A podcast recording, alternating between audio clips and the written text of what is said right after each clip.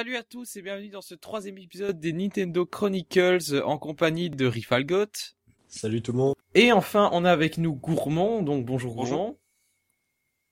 Euh, donc Gourmand, toi tu es euh, rédacteur, euh, tu es un ex-collègue de Pokébip, donc rédacteur Pokébip et spécialiste en stratégie, si je me trompe pas. Oui, voilà, c'est ça. Donc je, je travaille sur euh, sur Pokébip et euh, je suis donc rédacteur, newser et je suis aussi le, le, chef de la section stratégie du site. Oui, c'est vrai, tu as eu une promotion. Voilà, oublié depuis la dernière fois. Et donc je, je co-gère avec Drami la section strat du site, ce qui fait beaucoup de boulot, ce qui fait qu'on me voit un peu moins de newser ces derniers temps mais je reste quand même tout le temps en écrivant euh, et en réfléchissant et en jouant, en aimant Pokémon et euh, Nintendo en général. C'est pour ça que je te remercie de m'avoir invité à ton émission. Voilà, mais y a pas de quoi. Et en plus, Rifalgot est lui aussi stratège. Ouais, tout à fait. Bon, peut-être euh, à moins haut niveau, peut-être, euh, mais en tout cas, c'est vrai que je je dose pas mal la stratégie. Bon, voilà, bon, euh, comme vous pouvez vous en douter, je joue à Pokémon depuis que je suis gamin, puis j'ai commencé la stratégie depuis à peu près deux ans. Euh, je joue assez, euh, assez, régulièrement sur Pokémon Showdown, dont, dont on parlera tout à l'heure d'ailleurs. Mm -hmm. Euh, voilà donc une troisième émission euh, qui sera placée euh, sous le signe d'une annonce qui a secoué la communauté Nintendo, puisque sauf si vous êtes resté dans votre grotte pendant de, depuis un mois, vous n'êtes pas sans savoir que Nintendo a récemment annoncé un partenariat avec un, studio de développement mobile, à savoir DNA qui a évidemment suscité beaucoup de réactions.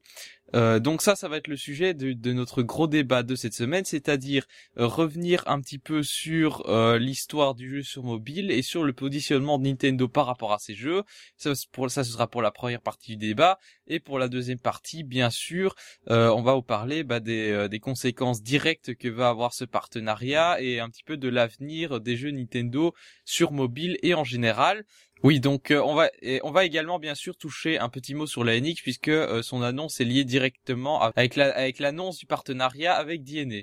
Puis nous passerons à la rubrique des jeux de la semaine avec tout d'abord Pokémon Shuffle au modèle économique directement lié au jeu mobile et puis Pokémon Showdown, pas vraiment un jeu mais plutôt un outil il s'agit d'un simulateur de combat Pokémon en ligne qui va à coup sûr intéresser les stratèges. Euh, donc euh, on va tout de suite commencer euh, avec notre débat. Pas d'avis des auditeurs puisque malheureusement euh, on n'en a pas récolté depuis la dernière émission. Donc grosse déception de ma part. J'espère franchement que ce sujet plus polémique va susciter plus de réactions parce que j'entends bien meubler ma rubrique la prochaine fois. Ah vous en faites pas. De mon côté j'essaierai de molester quelques personnes, de les forcer à écouter en entier évidemment. Hein. Voilà, très très bonne initiative. Alors, on commence tout de suite avec notre débat Nintendo et le mobile.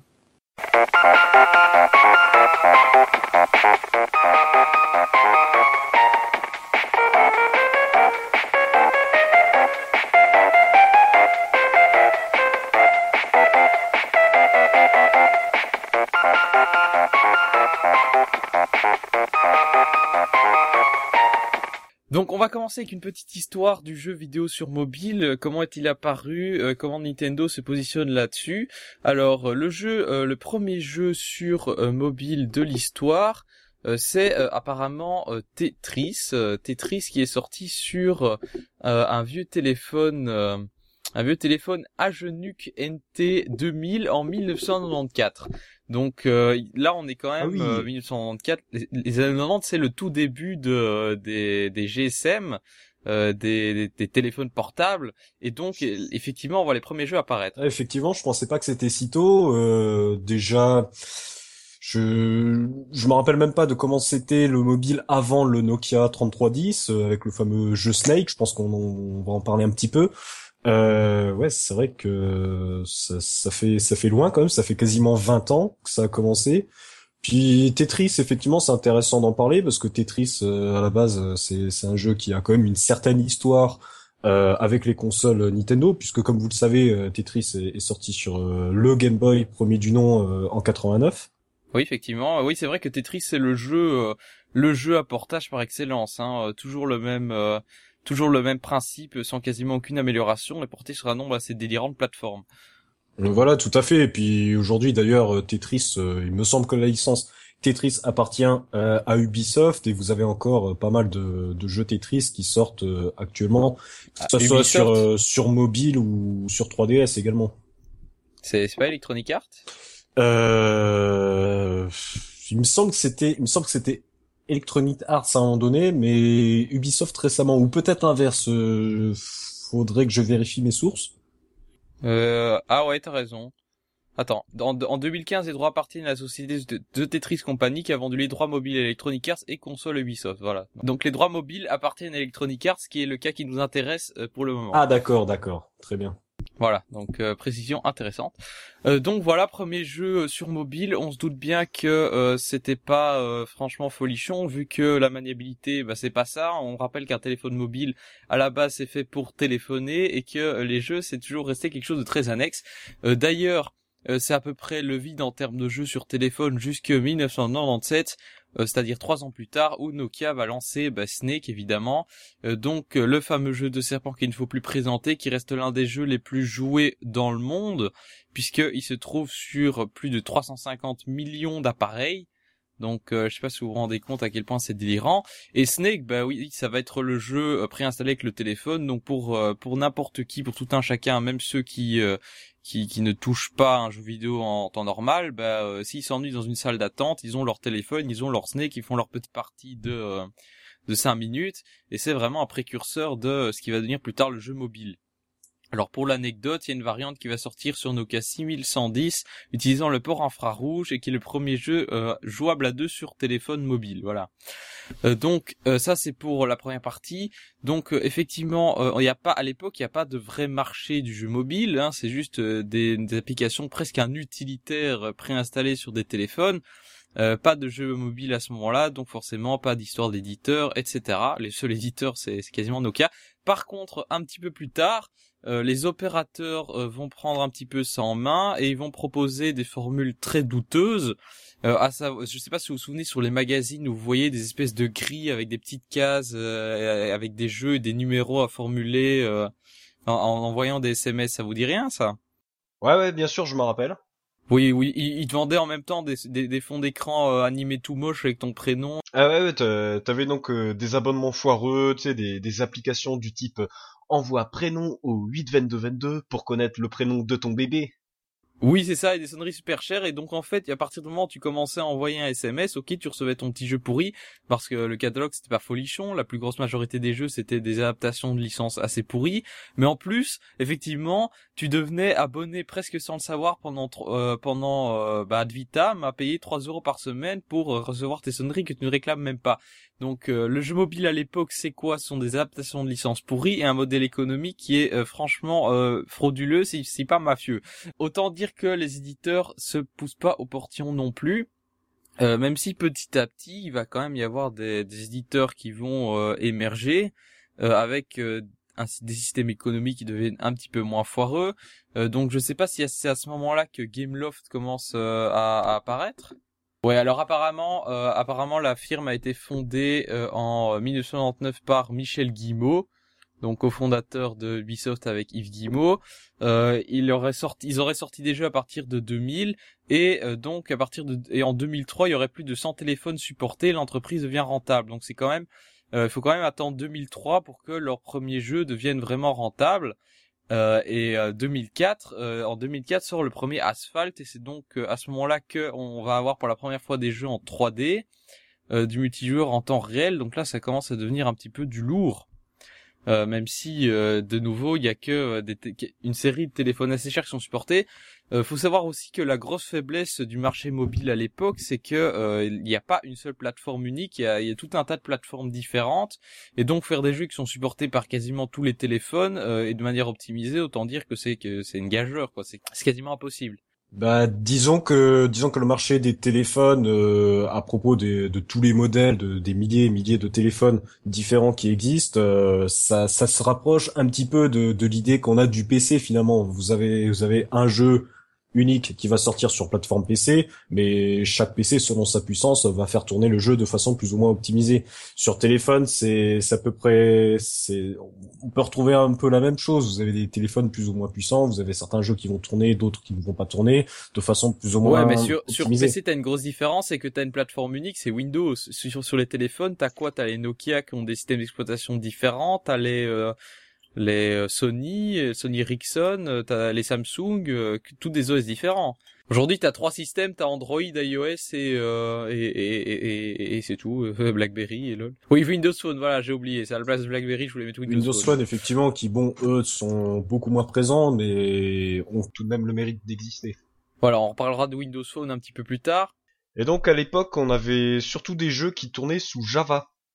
Et donc euh, l'avantage de ces jeux sous Java résidait surtout dans le fait que tu pouvais les partager avec tes amis de façon tout à fait gratuite grâce euh, au Bluetooth. Ouais, donc aucun aucun canal de distribution centralisé. Donc pour ce qui est de faire du pognon, c'est pas ça. Ou alors faut avoir des méthodes très très euh, euh, presque malhonnêtes. Pour ce qui est de Nintendo dans ce milieu-là, eh bien Nintendo, pas Nintendo directement, mais The Pokémon Company. Donc il faut rappeler que c'est quand même que c'est euh, la co-détenteur des droits de, de la franchise Pokémon avec Game Freak, si je me trompe pas. En tout cas, gestionnaire des droits. Tout à fait. Vous avez euh, un tiers chacun en fait. Vous avez un tiers euh, qui est possédé par Nintendo, un tiers qui est possédé par Game Freak. Donc Game Freak, c'est c'est quand même les créateurs avec Junichi Masuda, Satoshi Tajiri et Ken Sugimori.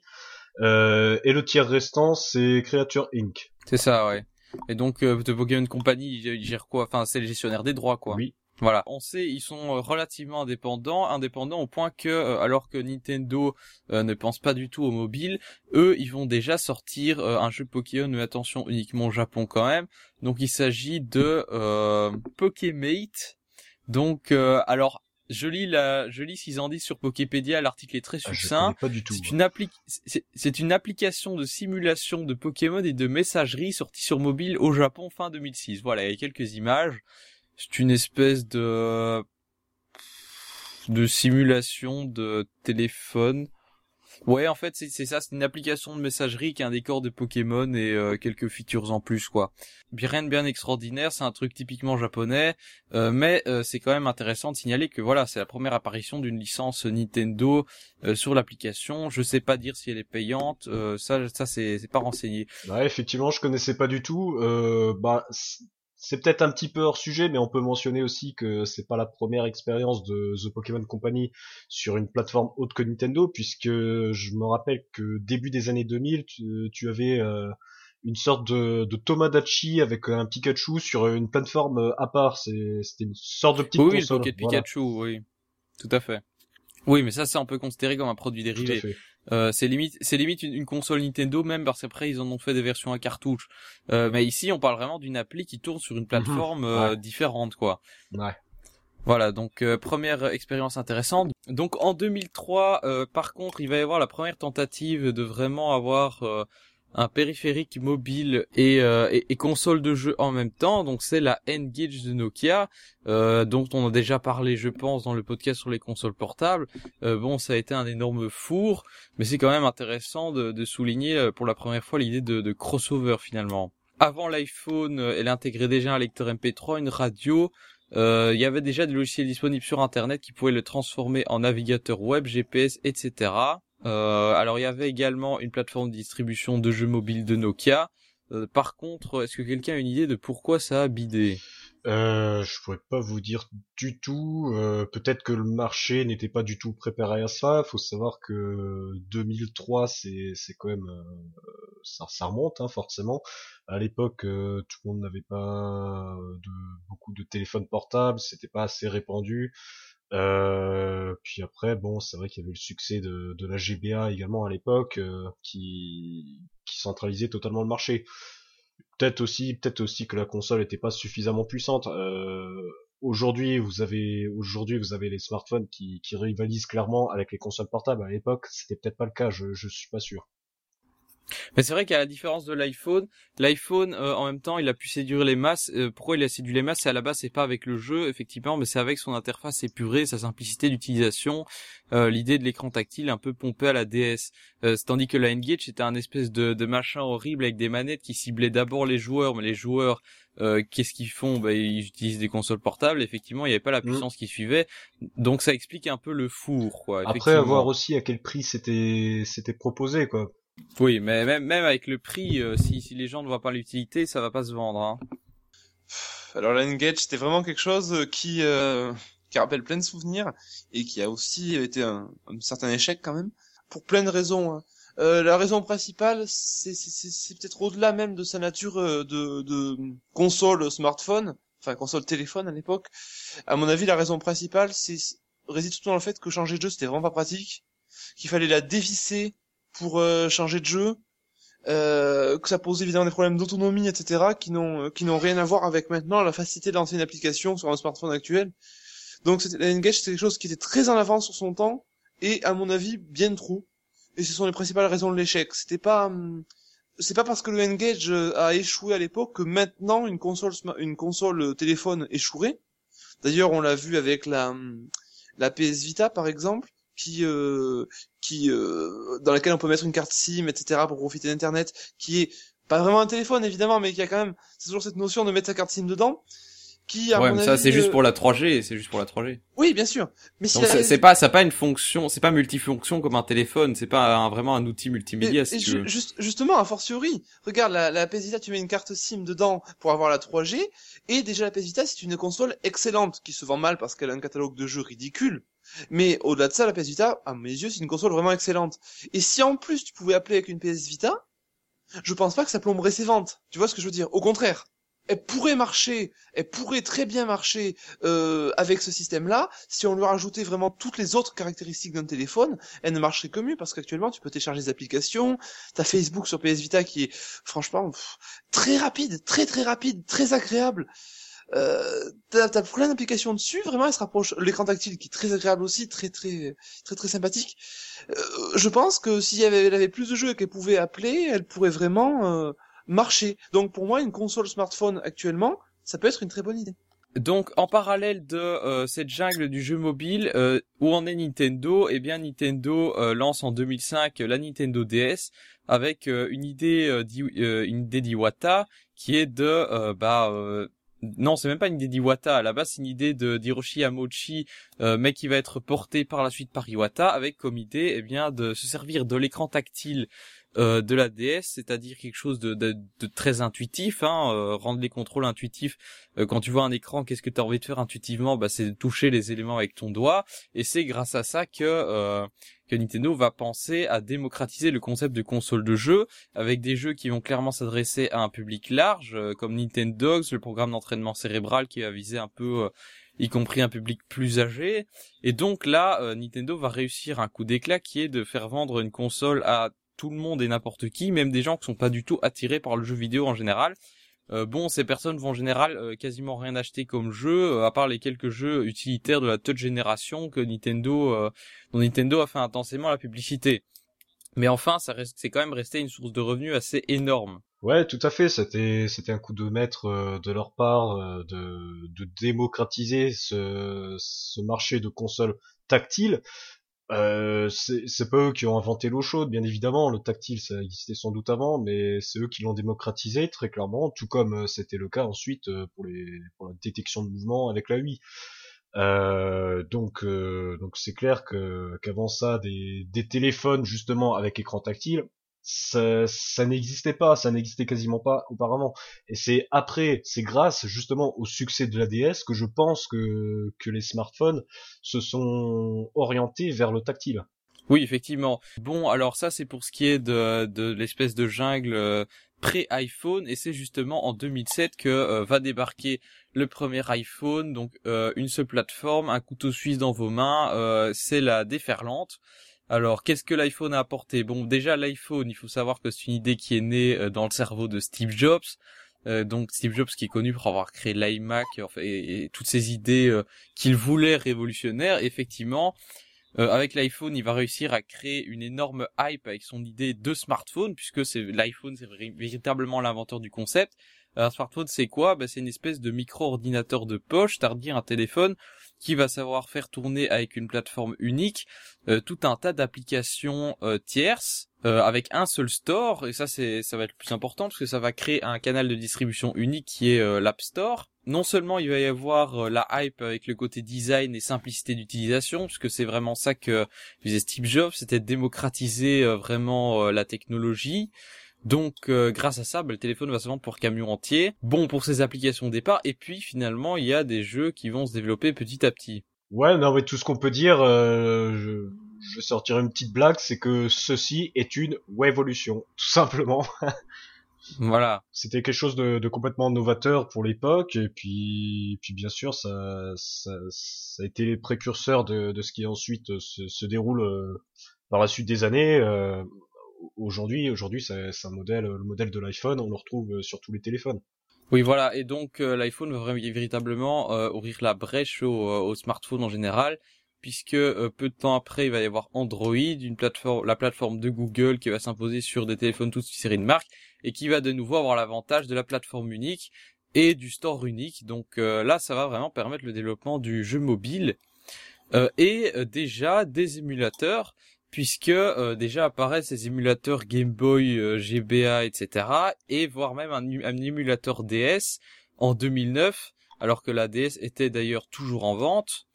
Euh, et bah déjà Nintendo va va s'opposer au commerce des émulateurs. Et d'ailleurs juste donc en 2007 on l'a dit il y a l'iPhone qui apparaît euh, l'iPhone qui va créer une vague, euh, une vague énorme qui fait que euh, à peu près n'importe qui, bon ceux qui peuvent se payer un iPhone, mais par par la suite ce sera n'importe qui puisque les les aujourd'hui on le voit les les smartphones sont devenus la norme euh, bah n'importe qui va avoir une espèce de micro console dans la main, euh, une console jouable euh, directement avec l'écran tactile où tout un tas de petits jeux destinés aux courtes sessions va se développer.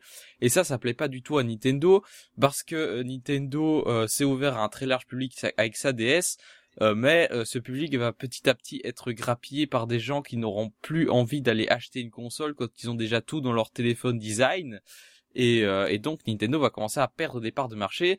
Euh, c'est pour ça que euh, que en 2000 en 2010 quand Nintendo annonce puis sort la 3DS, bah il cible il cible quoi? Il cible un public gamer et c'est plus du tout de cibler un large public peut-être parce qu'ils se rendent déjà compte aussi que ce public-là est perdu. Enfin il y a, y a, une stratégie un petit peu un petit peu bipolaire à l'époque de la 3DS parce que d'un côté ils veulent prolonger le succès de la DS euh, en, euh, en, gardant l'écran tactile, euh, en, en, surfant sur la vague 3D entre guillemets. Euh, et d'un autre côté, ils vont essayer d'attirer les gamers avec des jeux éditeurs tiers qui finalement n'arriveront jamais. Donc, est-ce que la 3D est finalement une, une erreur stratégique? Shigeru Miyamoto, il y a quelques mois, a, a déclaré que la société Nintendo ne s'intéresserait plus vraiment euh, aux joueurs occasionnels, puisque les joueurs occasionnels dits casual euh, en général, n'ont pas vraiment cette, cette notion de fidélité envers une marque. Vous, vous l'avez bien vu de toute façon avec euh, le succès fulgurant de la DS et de la Wii, euh, leur succès, leurs successeurs euh, spirituels, c'est-à-dire la Wii U et la 3DS, n'ont pas vraiment eu euh, de, de, succès du, du, point de vue de, de, ces joueurs occasionnels qui se sont bien vite tournés vers euh, vers la vers le marché des smartphones. Alors après dire est-ce que la 3DS euh, et la Wii U ont été une erreur euh, de stratégie euh, dans la communication? Oui, un petit peu. C'est vrai que lorsque la Wii U est sortie, on avait vraiment le sentiment que la Wii U se positionnait un peu entre deux chaises. Elle avait le cul entre deux chaises. D'un côté, d'un côté, Nintendo voulait quand même dire au casual ouais regardez c'est un peu comme la Wii euh, rétro compatible Wii euh, tous les accessoires et puis on a des jeux comme Nintendo Land euh, Wii Sport Club euh, Wii Fit etc etc puis bon on voyait bien que que ce marché là on avait strictement rien à faire. Euh, donc il faut dire qu'à l'époque euh, Nintendo voyait, voyait quand même en Apple et en tout cas en les smartphones un, réel rival pour ses consoles portables puisque en 2010 Iwata disait que que son rival principal c'était ni Sony ni Microsoft mais c'était Apple. Euh, donc pourquoi? Bah, Apple avec ses euh, avec ses iPhones etc qui grappillaient clairement des parts de marché Nintendo. Et à l'époque Nintendo pensait encore qu'ils pouvaient rivaliser avec Apple et qu'ils pourraient reconquérir ce public euh, qu'ils avaient perdu avec leur 3DS ça et là effectivement c'était une erreur de jugement totale on le sait aujourd'hui hein. Ouais ouais ouais mais c'est clair c'est clair que qu'à l'époque Nintendo voulait tenter le tout pour le tout euh, que ce soit avec la 3DS ou la ou la Wii U. Quoi. De toute façon, tu compares les ventes euh, des, des, des jeux qui sont visés pour les casuals. Tu regardes le premier Nintendo sur DS, succès total. Nintendo sur 3DS, euh, succès succès mitigé. Enfin, ça n'a pas été non plus un four, mais succès mitigé. Et que dire des jeux Wii U? Tu regardes 8 Sport Club, 8 Fit You, 8 Party You, Nintendo Land, que des jeux qui ont comme principe euh, bah, de, s'amuser entre, joueurs occasionnels. euh, et bon, c'est des jeux qui n'ont qui n'ont pas du tout eu euh, le succès escompté. Alors après, bon, c'est à cause de, de différentes choses également. Bon, d'un côté la Wii U qui se vendait pas trop, d'un autre côté la communication qui était très très étrange. Je sais pas, rappelle-toi de de la sortie de Wii Fit You par exemple. On comprenait que dalle. T'a- T'avais 50 packs différents. Ce d'un côté, si t'achetais le, le Wii Fit Meter, euh, t'avais, tu, pouvais télécharger le jeu. Enfin, on sait pas trop. C'était, c'était très très étrange. Je sais pas trop si tu te rappelles. euh, moi, j'avais rien compris personnellement. Euh, avec le Wii Fit You Ouais, mais Wii Fit You, en fait, il est sorti un peu en plusieurs euh, temps. un- Oui, oui, le- le- leur façon de canal de diffusion était très bizarre, mais c'était un essai. Euh, mais sinon, pour revenir sur notre sujet, j'ai l'impression que l'expérience montre qu'on peut pas à la fois cibler un public euh, casual et gamer, parce que la 3D, ils essayé de faire un peu les deux avec leur histoire de jeu de tiers, et avec la Wii U, c'était exactement la même Oui, chose. voilà. hein. Et puis de toute façon, dans, dans le sens inverse, euh, sur euh, sur Wii euh, surtout, euh, les, les les gamers, euh, pour ainsi dire, euh, tournaient pas mal le dos à Nintendo, quoi. Oui, effectivement. Oui, non. euh, donc, euh, à propos des jeux iPhone, euh, oui, effectivement, il y a une série de licences à succès qui ont commencé à se développer, limite concurrencer Mario. Et c'est aussi à ce moment-là qu'on a vu l'émergence de, de petits studios qui deviennent très vite millionnaires sur une petite période. Euh, je pense bien sûr à Rovio et Angry Birds, et maintenant à King et Candy Crush, qui maintenant est déjà sur le déclin. Ouais, ouais, c'est clair. C'est des c'était des petits jeux qui qui, qui avaient pas vraiment de prétention à la base. Euh, qui de plus euh, avaient, avaient un modèle économique assez propre à eux. Bon, pour Angry Birds, euh, faut savoir que le jeu était gratuit quasiment. Alors gratuit quasiment, pourquoi je dis ça? Euh, C'est c'est gratuit comme euh, comme visiter un site web sur internet quoi. Euh, parce que vous avez vous avez la pub en fait à chaque fois que vous jouez à Angry Birds, vous avez de la publicité. Voilà pourquoi euh, le, jeu est gratuit. Euh, mais ceci étant dit, c'est vrai que c'est un jeu qui, avait, un, un principe extrêmement simple, qui, qui utilise parfaitement bien l'écran tactile. Je, moi, je l'assume. euh, Je pense qu'on en parlera, on en parlera pas mal. Je suis pas mal du genre à dire euh, la maniabilité sur smartphone, euh, c'est caca, etc. Mais Angry Birds, euh, très sérieusement, je trouve que c'est un jeu qui se prête extrêmement bien au support mobile. Et on, on a pu Oui, voir, on a pu voir son succès euh, très fulgurant. Pour Candy Crush, ensuite, ça a été, c'était la même chose. Après, ben c'est vrai que Candy Crush, tu dis que que c'est un peu sur le déclin à cause un peu des déboires euh, de, de la société King, qui a pris un peu beaucoup la grosse tête, hein, euh, notamment avec le, le dépôt des, des marques euh, Candy et Crush, je crois. Et voilà, bon, c'est un peu, c'est un peu n'importe quoi. D'ailleurs, ils ont même fait des procès à des jeux vidéo qui étaient sortis plusieurs années auparavant et qui utilisaient les, les mots là. Rendez-vous compte, rendez-vous compte. Et bon, après, vous avez aussi le modèle économique de Candy Crush qui, bon, est discutable, hein, euh, vu que c'est le fameux free-to-play dont on parle tant, ou free-to, Euh, Non, c'est pas du free- free-to-play, c'est du freemium. voilà, free-to-pay, voilà comment, comment on peut appeler ça. Il y a, il y a un autre terme d'ailleurs, euh, peut-être qu'on en parlera plus tard, euh, que Iwata a, a employé, ça s'appelle free-to-start. Je, Ouais, je suis d'accord avec lui, il a raison. Mais ouais, c'est que peu, peu importe, en tout cas que ce soit modèle économique pourri ou pas, j'ai envie de dire un buzz, un bad buzz, ça reste un buzz quand même. C'est comme Call of Duty, c'est comme n'importe quoi, un bad buzz, ça reste un buzz quand même. Et aujourd'hui, c'est ultra populaire, tout le monde y joue, euh, et les mecs se font un, un pognon de chou dessus, quoi. Oui, mais n'empêche que c'est euh, sur le déclin aussi, parce que Angry Bird qui joue encore aujourd'hui, euh, c'est un phénomène qui, euh, qui a eu une fulgurance et puis qui maintenant commence petit à petit à retomber. Euh, c'est une mode Ouais, en fait, ouais, les jeux mobiles, c'est comme une mode, parce qu'à partir du moment où tu as des jeux qui plaisent à un aussi grand nombre de personnes, euh, c'est aussi euh, très très très fluctuant et, euh, et dépendant de la mode. Et ça, c'est aussi le problème du marché mobile en Ouais, général. exactement, mais c'est pas seulement du marché mobile, comme je disais Enfin, de tout ce qui touche un très grand nombre Voilà, de personnes. comme je en fait. disais tout à l'heure, c'est c'est l'effet de mode, euh, le public casual comme on comme on aime dire. Euh, effectivement, ils sont sont pas vraiment fidèles à, à des marques, étant donné que c'est un effet de mode. C'est c'est comme quand t'es enfant, tu vois, un coup tu vas jouer au Toupie Beyblade, un coup tu vas jouer aux cartes Pokémon, un coup tu vas jouer au Pog. euh, euh, c'est tout. C'est c'est un peu caricaturé, mais en gros, j'ai envie de dire. euh, euh, le, le grand public finalement c'est un peu un public d'enfants Ouais, effectivement. Alors, euh, donc, euh, donc on, l'a dit en 2010, Iwata voit, euh, la, voit Apple comme le rival de sa 3DS, qui, on, on, va s'en rendre compte, est complètement stupide. mais également, bah, de ce fait, justement, euh, Nintendo va exclure totalement de sortir euh, ses jeux sur plateforme mobile. Euh, donc, je reprends une citation d'Iwata. Le matériel et le logiciel de Nintendo sont une seule et même chose et autres sociétés ne partagent pas les valeurs de Nintendo et ses traditions. Quand il s'agit de créer les périphériques, nous n'envisageons absolument pas de le faire. donc, en gros, ce qui veut dire, c'est que les jeux Nintendo sont adaptés pour les périphériques Nintendo et qu'ils sont adaptés à une certaine philosophie. Donc, Nintendo veut bien adapter ses jeux à sa philosophie. Euh, et, euh, et, également, il y a une logique de, de concurrence euh, avec avec Apple qui là derrière, qui retrans, enfin, qui ressort pas directement, mais qu'on qu'on ressent aussi quand il parle d'Apple comme rival. Et lorsqu'il disait ça, c'était donc en 2010, c'est bien ça? C'était en 2010. D'accord, d'accord. Voilà, donc on, on, sent le revirement de stratégie par la suite. Alors en 2010, c'est apparemment aussi le moment où débarquent les premiers Windows Phone.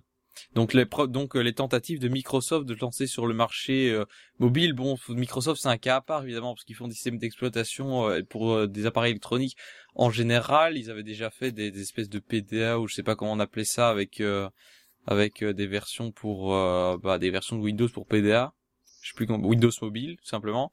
Et donc euh, là, ils ont sorti Windows Phone, Windows Phone qui est dans la lignée d'iOS et Android, un système d'exploitation qui peut aussi faire tourner des jeux. Donc ils vont sortir leur propre jeu sur mobile et Microsoft refuse totalement de se lancer sur le marché des consoles portables. Euh, avec euh, la PS Vita qui se casse la gueule, c'était peut-être pas une mauvaise idée non plus. Ouais, ouais, Windows Phone, bah, c'est surtout à partir de 2012 avec la sortie de Windows 8 qui est qui est un système d'exploitation qui est surtout pensé pour euh, le marché des smartphones et euh, des, tablettes. Euh, c'est à partir de ce moment-là que, que Windows Phone c'est un petit peu plus imposé entre guillemets, je précise bien, comme étant un, concurrent, un acteur en tout cas important du marché des smartphones.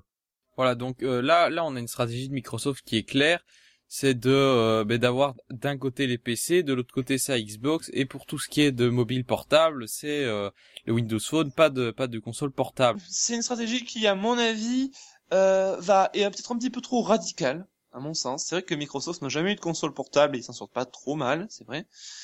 Euh, c'est une stratégie qui est assez radicale, bon, sachant que sur le parallèlement sur le sur les Lumia, etc. Le catalogue de jeux est, absolument ridicule là. Par contre, c'est même pas le catalogue Android, c'est même pas le catalogue iPhone. Ils hmm. viennent juste d'avoir Candy Crush. C'est triste, c'est vraiment très triste.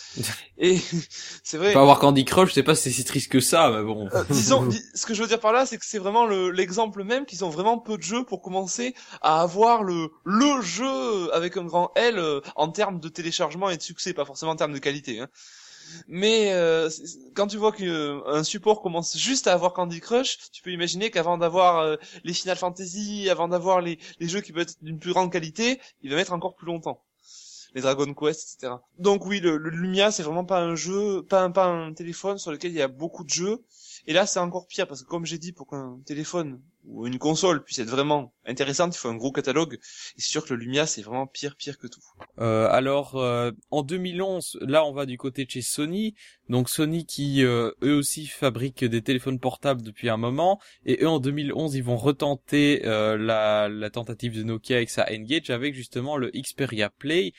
qui est donc l'idée c'est de capitaliser sur les jeux PlayStation euh, donc euh, avec toute une série de portages de PlayStation, mais aussi tous les jeux Android, et de se poser en rival d'Apple. Alors le Xperia Play, apparemment sympathique au niveau de l'ergonomie, puisque c'est quand même un smartphone qui propose des boutons pour jouer, mais euh, de nouveau un four commercial. Ouais, peut-être pour les mêmes raisons que tout à l'heure. Pourtant, c'est vrai que tout, tout avait l'air d'être d'être là pour séduire, hein, parce que d'un côté, t'as quand même, je pense, une certaine puissance. Euh, ce coup-ci, t'as l'écran tactile et en plus t'as des boutons, quoi. C'est presque une DS, quoi, j'ai envie de dire. Sauf que t'as pas de deuxième écran, bien sûr. Mais niveau ergonomie, ça, ça a l'air quand même sympathique. Bon, personnellement, j'en ai jamais eu euh, en main, mais, je pense que je pense que ça doit pas être mauvais. Euh, après, dire pourquoi, encore une fois, ça, ça a été un four, euh, franchement, franchement, je sais pas. Mais c'est toujours la, la, notion de catalogue de jeu. C'est toujours la notion de catalogue de jeu. C'est le grand problème de Sony d'ailleurs. Euh, le problème de Sony qui n'ont pas, qui n'avaient pas trop sur PS3, mais qu'ils ont un petit peu sur PS4, je trouve. Pourtant, elle, a, tout le catalogue de jeux Android, là, Xperia Play. Euh, je dis pas le contraire, mais je trouve que le catalogue de jeux smartphone, que ce soit Android ou iPhone, n'est pas assez intéressant pour un vrai gamer. C'est ce que je suis en train de te dire en fait. Ouais, d'accord. Il y a voilà, il y a Candy Crush, c'est bien gentil. Sur le Xperia Play, tu peux télécharger Candy Crush, tu télécharges Clash of Clans, mais c'est tout. À la limite, tu payes 20 euros pour télécharger un Final Fantasy qui date de l'époque de la NES, et puis c'est tout. Il y a très peu de jeux vraiment gamers sur ces téléphones-là, et c'est à mon avis ce qui fait que pour l'instant ça ne va pas. Donc euh, pour euh, pour anticiper un petit peu sur le sujet actuel de, de Nintendo, eh bien euh, je pense qu'une console entre guillemets smartphone avec un vrai catalogue de jeux, ça a tout pour marcher. Mais il faut toutes les caractéristiques à la fois. S'il en manque une, ça ne pourra pas marcher à mon avis. Ouf, de toute façon, Sony, de manière générale, galère sur le marché du mobile. Hein. Ouais, euh, d'ailleurs, il me semble, euh, si je dis pas de bêtises, la, branche de Xperia euh, a un peu plus pris son indépendance par rapport à Sony récemment. Si je dis pas de bêtises. Hein. Après, bon, de, de, toute façon, de toute façon, c'est vrai que Sony et Microsoft, ça, ça a un peu rien à voir avec avec Nintendo, quoi, parce que chez Microsoft, on parle d'un côté du PC, de la console de jeu et des smartphones, mais bon, c'est, c'est, ce sont des choses qui sont pas du tout dirigées par la même personne, quoi. Euh, chez Sony, c'est pareil. D'un côté, t'as, d'un côté, t'as, bah, t'as tout ce qui est audio, tout ce qui est multimédia, tout ce qui est télévision, puis d'un autre côté, t'as, t'as tout ce qui est téléphone, et d'un autre côté, t'as, t'as ce qui est console de jeu, mais euh, c'est, c'est pas, c'est pas vraiment dirigé de la même façon, c'est pas dirigé par la même personne exactement. Donc euh, après, je sais pas si- s'il y a vraiment énormément de stratégie autour de, autour de tout ça, quoi. Ouais, peut-être effectivement que ça manquait de stratégie globale. Donc pendant que Nintendo affirme ne pas utiliser ses licences euh, sur euh, sur euh, plateforme mobile, euh, The Pokémon Company continue tranquillement euh, sans sans aucun problème et eux ils sortent sur iOS Pokémon Say Tap uniquement au Japon de nouveau, c'est un jeu de rythme basé sur la licence Pokémon. Euh, donc là euh, là clairement c'est euh, c'est un jeu mobile peut-être dans la stratégie actuelle de Nintendo aussi, mais en tout cas, euh, en tout cas, c'est drôle d'avoir d'un côté Nintendo qui refuse d'utiliser ses licences et de l'autre côté Pokémon Company qui utilise les licences Pokémon sans aucun problème. Euh, ouais, bah écoute, euh, mon cher Pingoléon, encore une fois, je découvre un jeu. Euh, c'est dire, c'est dire à quel point je suis préparé à tout ça. Non, mais c'est vrai que, bah encore une fois, comme tout à l'heure, Pokémon Company, eux, sont un petit peu indépendants. Ils font, font un peu leur vie de leur côté, quoi. Donc pendant que euh, euh, pendant que TPC fait des applis sur iOS, euh, en 2014, première euh, première ouverture. Donc euh, tandis que petit à petit les gens commencent à euh, annoncer que euh, Nintendo devrait se lancer sur le smartphone, euh, là où beaucoup d'éditeurs finalement de jeux beaucoup d'éditeurs de jeux sur console s'y sont aussi lancés. On pense notamment à Ubisoft qui a racheté Gameloft, on pense à Square Enix qui qui sur les jeux console, mais qui par contre, depuis qu'ils sont lancés dans le mobile avec des Final Fantasy à 15 euros, se font la majorité de leur chiffre d'affaires dessus, si je me trompe pas. Bah finalement, les seuls qui n'ont encore rien fait, les seuls éditeurs de jeux qui n'ont encore jamais rien fait sur smartphone, c'est Nintendo, puisque euh, Sony, euh, on l'a dit, euh, a déjà sorti son modèle de console. Euh, euh, Microsoft a déjà également euh, sorti des jeux sur sa plateforme mobile. Et il y a également les companion apps qu'on pourrait citer, qui sont toute une série d'applications développées par souvent par les tiers qui euh, qui sont conçus pour euh, euh, être utilisés avec le jeu. Par exemple, il y en a une pour Watch Dogs. Bon, en général, c'était très anecdotique, mais parfois ça faisait partie de bah c'était censé enrichir l'expérience de jeu et aussi faire un peu de promo sur les plateformes mobiles quoi. On pense notamment à Microsoft avec sa Smart Glass qui voulait un petit peu concurrencer l'idée de deuxième écran de la Wii U. Ouais, et euh, t'as t'as également un autre exemple assez flagrant, c'est bah, c'est Sony encore une fois, euh, où apparemment t'as tu peux ta possibilité de, de streamer tes ta PS4 directement sur son sur ton smartphone. Alors je sais pas du tout comment ça marche honnêtement, euh, parce que à chaque fois que j'en entends à chaque fois que j'entends parler de ça, bah c'est c'est notre cher ami Johan 007 qu'on embrasse très fort s'il nous écoute, qui qui, qui nous en parle à chaque fois. Euh, c'est vrai qu'il nous en parle à chaque fois, mais honnêtement, je sais pas du tout comment ça fonctionne. Faudrait peut-être que je me renseigne un de ces quatre. Je, je sais pas vraiment si c'est pratique ou pas. Mais c'est clair que, mais c'est clair que t'as un petit peu l'idée du gamepad, quoi. C'est vrai que, c'est vrai qu'encore une fois, euh, j'ai envie de dire, euh, on a un petit peu envie de, de copier ce que font Nintendo, quoi. euh, si, si je peux me permettre. Euh, donc, euh, donc bon, après, euh, après comment ça fonctionne, franchement, j'en sais rien. Bon, après pour revenir sur ce qu'on disait, Nintendo, donc ce sont les seuls à ne pas s'être lancés sur sur le marché des smartphones, hein, parce qu'on a eu Ubisoft, on a eu Sega, Square Enix, etc.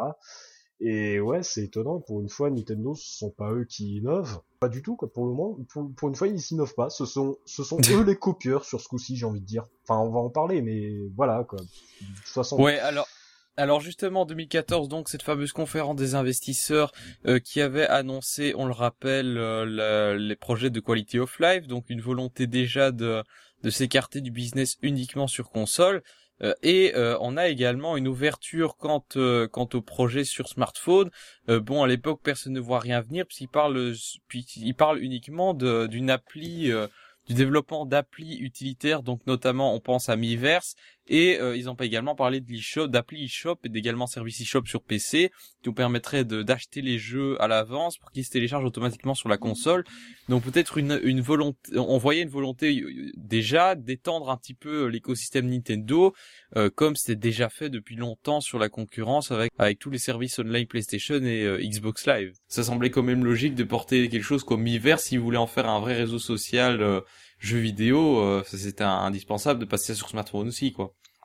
Ouais, le Miiverse, ça a vraiment été, euh, ça a été vraiment, ça a vraiment été, à mon, avis, une très bonne idée, mais qui, qui dans les faits, en fait, marche pas vraiment beaucoup. Enfin, je dis peut-être ça, peut-être qu'il y a des gens euh, qui vont nous écouter, qui vont sur Miiverse tous les jours. Personnellement, j'y vais absolument jamais. Euh, j'y vais jamais pour plein de raisons. J'y vais jamais parce que c'est pas, parce que déjà j'ai pas d'amis qui y sont, donc c'est une bonne raison. Mais j'y vais jamais aussi parce que parce que c'est long à charger, que ce soit sur Wii U ou 3DS, c'est long. Ouais, c'est vrai que c'est très laborieux. C'est pour ça qu'une appli smartphone aurait été beaucoup plus utile. C'est exactement ça, voilà. C'est très très laborieux. Euh, moi, ce que j'aurais bien aimé, par exemple, c'est que t'as, par exemple, ta Wii U soit connectée et t'as un screen à faire partager. Au lieu de faire Home, d'aller sur Miiverse, d'attendre que ça charge, etc., sortir son smartphone et euh, faire partager le, la capture d'écran qui est actuellement affichée en temps direct sur Wii U, je trouverais ça beaucoup plus pratique que de devoir euh, mettre la Wii U en pause, de devoir, voilà, je trouve ça vraiment, euh, vraiment redondant, vraiment long. Puis l'univers, tout ça pour avoir quelque chose qui est hyper modéré, sur lequel on peut répondre qu'avec des petits caractères, style Twitter ou des dessins un peu pourris. Non, l'univers, c'est quelque chose qui m'a jamais vraiment, enfin, qui m'a beaucoup enjoué quand c'est sorti. Et dans les faits, je m'en sers vraiment pas beaucoup je pense qu'il faudrait mieux pouvoir privilégier un partage d'images ou un restream via Facebook ou Twitter, via Twitch, comme fait la PS4, qui est une excellente idée de pouvoir euh, restreamer mhm. via Twitch sans besoin d'appareils spéciaux ni rien à brancher sur la télé. Euh, tu vas directement dans le menu, tu fais restream, ok, tu recommences à jouer, tu es en train de streamer. C'est extrêmement facile. Et je pense qu'au lieu de créer des réseaux sociaux, il ferait mieux d'être plus en adéquation avec ceux déjà existants. Voilà. Ouais, c'est vrai. Mais ça, ça c'est dans la volonté de Nintendo d'avoir son, son petit système très fermé. Et justement, euh, cette annonce de d'appli smartphone, ça pouvait prouve un petit peu qu'il y a euh, plus d'ouverture de la part de Nintendo qui d'habitude est très refermé sur lui-même. Ouais, cette conférence euh, de, de janvier 2014 était, était extrêmement importante dans, dans, dans ce qui va se, se tramer par la suite. Euh, puisqu'effectivement Iwata euh, évoquait euh, l'intention de, de vouloir lancer des applications euh, pour le mobile, des applications à but euh, à but promotionnel afin de, de, faire de la publicité. Concernant les jeux en eux-mêmes, faut vraiment analyser ce que ce que Iwata a dit. Et moi, je pensais je pensais à la base que Iwata était complètement fermé euh, à l'idée de faire des jeux à part entière sur smartphone. Effectivement j'ai pu discuter de tout cela avec euh, avec Jumpman et Fry qu'on salue s'ils nous écoutent. J'espère bien. Voilà, bah il y a, y a quand même intérêt. et en, en, fait, ce que a dit Iwata, c'est qu'actuellement, en 2014, en janvier 2014, à ce moment-là, euh, il y avait une équipe qui travaillait euh, sur plusieurs concepts. Euh, et en fait, Iwata leur avait donné quasiment carte blanche. Ce qu'Iwata a déclaré, c'est que il n'était pas favorable à l'idée de sortir des jeux des licences Nintendo sur smartphone, il n'était pas favorable, mais il n'excluait pas à 100% cette possibilité. Oui, effectivement. Euh, une, petite phrase qui est passée en toomling comme ça, parce qu'au départ on pense uniquement aux applis, et puis à un moment, interrogé euh, sur les jeux, il disait que c'était pas dans les plans de Nintendo, mais effectivement que la possibilité n'était pas exclue. Euh, on va découvrir euh, un an après que bah, en fait c'était pas du tout le cas. Enfin que c'était pas du tout le cas, que si justement c'était dans leur plan, alors ou alors en tout, ou alors en tout cas l'idée n'était pas totalement fixée. sinon à propos de cette conférence des investisseurs, je vous invite à écouter le je pense que c'était le quatorzième podcast de la saison 2. On a euh, donc intitulé la stratégie Nintendo, euh, où on avait euh, en fait débriefé en long et en large cette conférence d'investisseurs. Ouais, on pourra, on pourra aussi peut-être, si c'est possible, dans, dans le lien de la news, on pourra peut-être linker la news qui était parue sur Nintendo le site à l'époque, qui, qui explique plutôt bien ce qui se passait. On pourrait, ouais. Mais alors, à l'époque, personne n'avait vu venir qu'il pourrait annoncer un an plus tard des jeux. Je sais pas si toi, euh, Gourmand, t'y as pensé à un moment donné ou si ça t'a même pas effleuré l'esprit. Ça, je te cache pas que ça m'étonne beaucoup parce que c'était quelque chose qui est un petit peu, euh, ben un petit peu, un petit peu surprenant dans le sens que Nintendo nous a tout le temps habitués à une certaine, un certain classicisme, même des fois un petit peu trop. Et là, passer directement dans le monde du, du smartphone, je pense que ça peut être une bonne idée. Hein. Après, il faut voir évidemment ce qu'il y en est fait.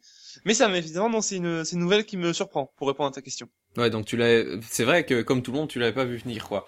Et donc euh, voilà, euh, donc en octobre euh, de cette même année, et Pokémon Camp qui est sorti sur iOS, je ne sais pas du tout ce que c'est, et Android cette fois-ci, et le fameux Trading Card Game Online, je sais même pas s'il est sorti sur Android celui-là. Alors, euh, alors Pokémon, j'ai entendu la fin de ta question. La Pokémon Trading Card Game Online, il est sorti sur, euh, non, il est sorti que sur iPad. Donc c'était, je trouve ça, je trouve que c'était une très bonne idée. Mais effectivement, il est pas sorti sur Android, ce que je trouve, euh, ce que je trouve, euh, bah, là beaucoup plus idiot. Hein. Bah oui, c'est vraiment dommage, quoi. Parce que le, le, le, marché Android est, à mon sens, plus grand que le marché euh, iOS maintenant. Il est beaucoup plus grand dans le sens où il y a beaucoup de téléphones tournent sous Android et je trouve que ne pas sortir quelque chose sur Android c'est c'est c'est vraiment c'est vraiment ridicule. C'est vraiment ridicule. Bah, c'est c'est surtout un concept qui qui euh, qui collerait super bien qui colle juste super bien aux tablettes hein euh, des jeux de cartes comme ça. Euh, donc je trouve ça quand même dommage qu'ils se qu'ils se privent des trois quarts du marché des tablettes. Enfin c'est vrai que les tablettes Apple est un petit peu plus dominant que sur les smartphones mais il y a quand même une bonne partie de tablettes Android quoi.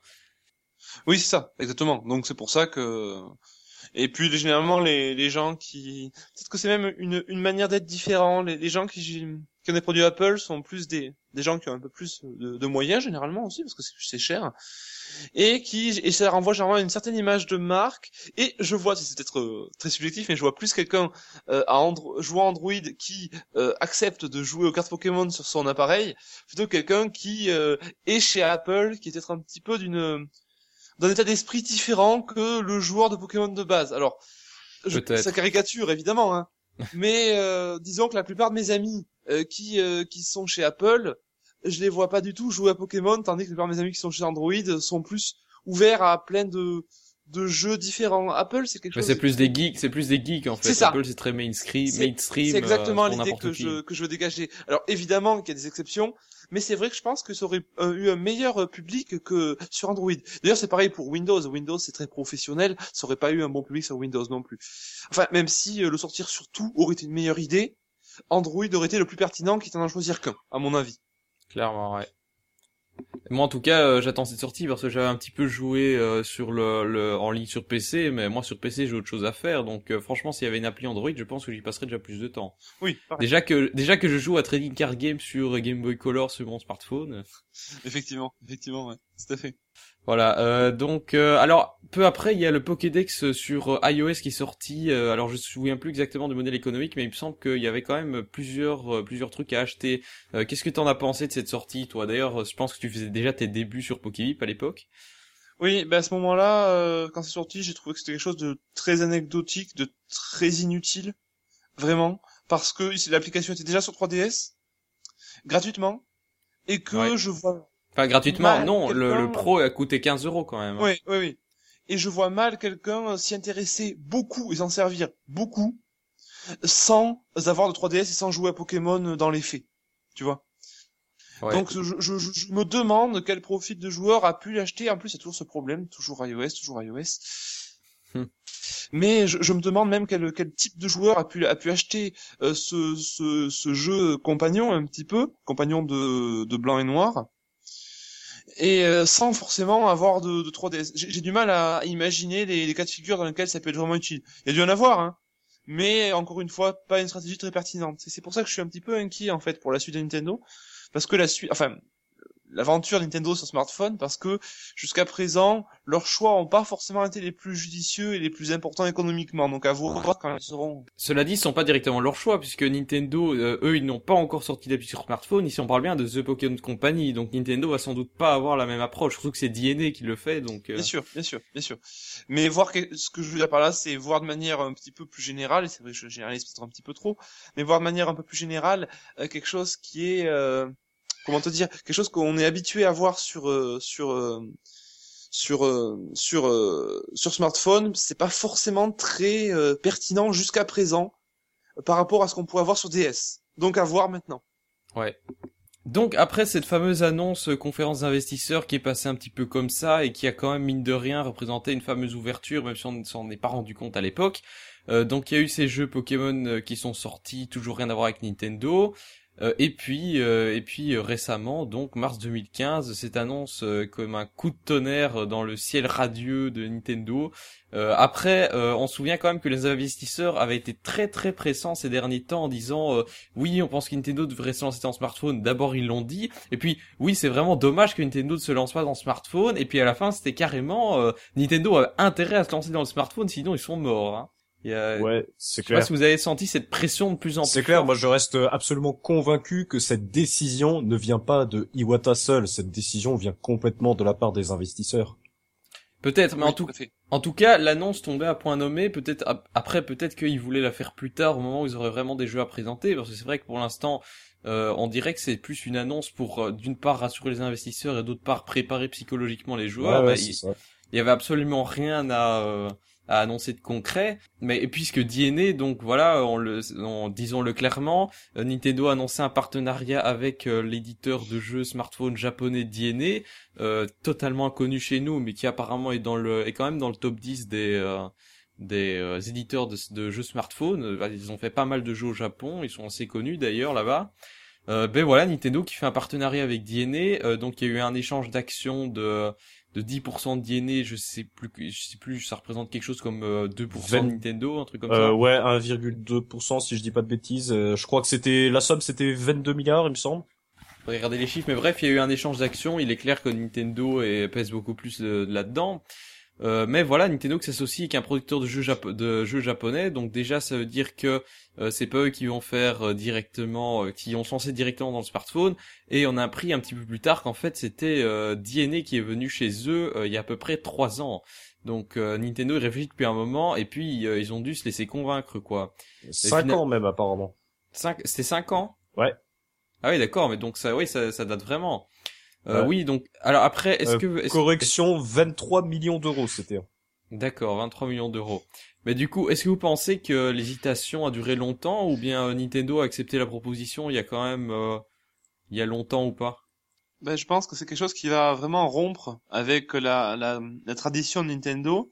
Et euh, Nintendo, c'est quand même une, une boîte qui, à mon sens, bien qu'il euh, il soit vraiment marqué par l'innovation et qui dépense énormément en recherche et développement, pour tout le temps euh, essayer de de, de, de, de miser plutôt sur l'originalité plutôt que sur la hum, sur la puissance, c'est quand même une boîte qui, à côté de ça, a des, a des valeurs assez classiques.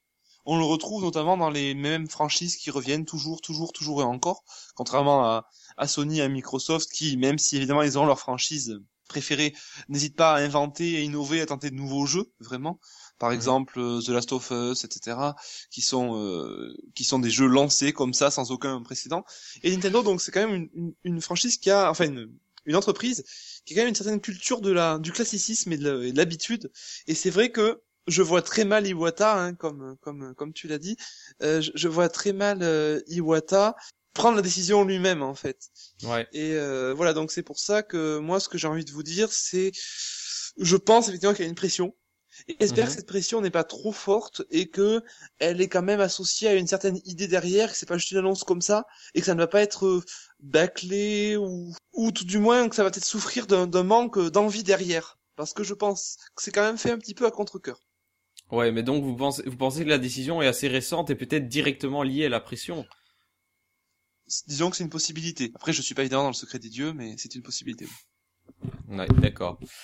Alors, en tout cas, euh, si cette annonce a été un coup de tonnerre, on a quand même eu pas mal de, de précisions à ce propos-là, même si euh, Bon, elles sont pas toutes arrivées en même temps puisqu'il a fallu le temps qu'on traduise les conférences, qu'on aille voir les interviews à droite à gauche.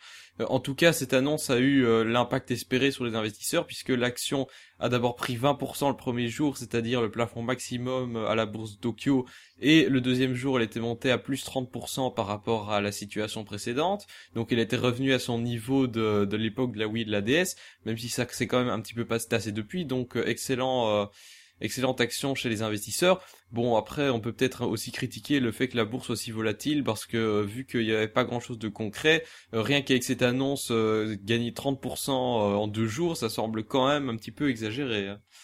Oui, c'est beaucoup, mais c'est aussi la preuve qu'il y a un certain, un certain engouement autour de ça, un certain ça plaît, ça c'est sûr que ça plaît. D'un point de vue économique, je pense que c'est un bon mouvement. Après, j'espère que les investisseurs euh, vont pas s'en mordre les doigts et qu'effectivement ça va vraiment se vendre et vraiment et vraiment être intéressant pour les joueurs avant tout, hein, au-delà de l'aspect purement économique.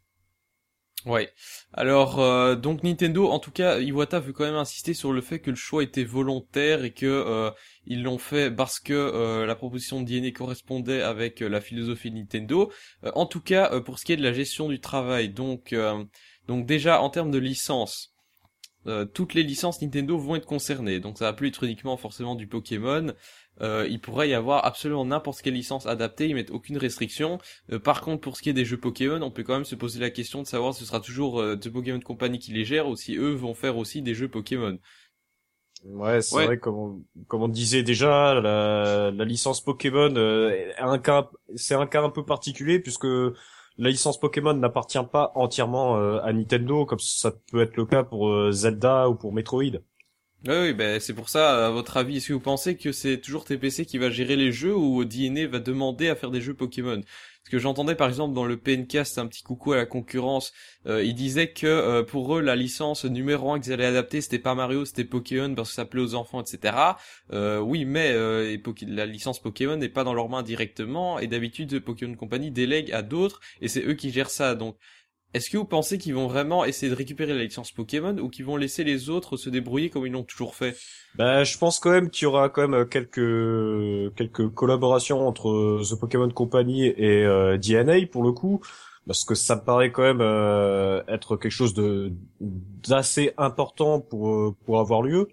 Euh, après, la question c'est est-ce que l'intégralité des, des futurs jeux Pokémon euh, pour pour les plateformes smartphones, est-ce que ça sortira à chaque fois euh, avec euh, DNA ou est-ce que ça se fera avec euh, d'autres personnes, avec d'autres entreprises Ça, c'est difficile à dire pour le moment.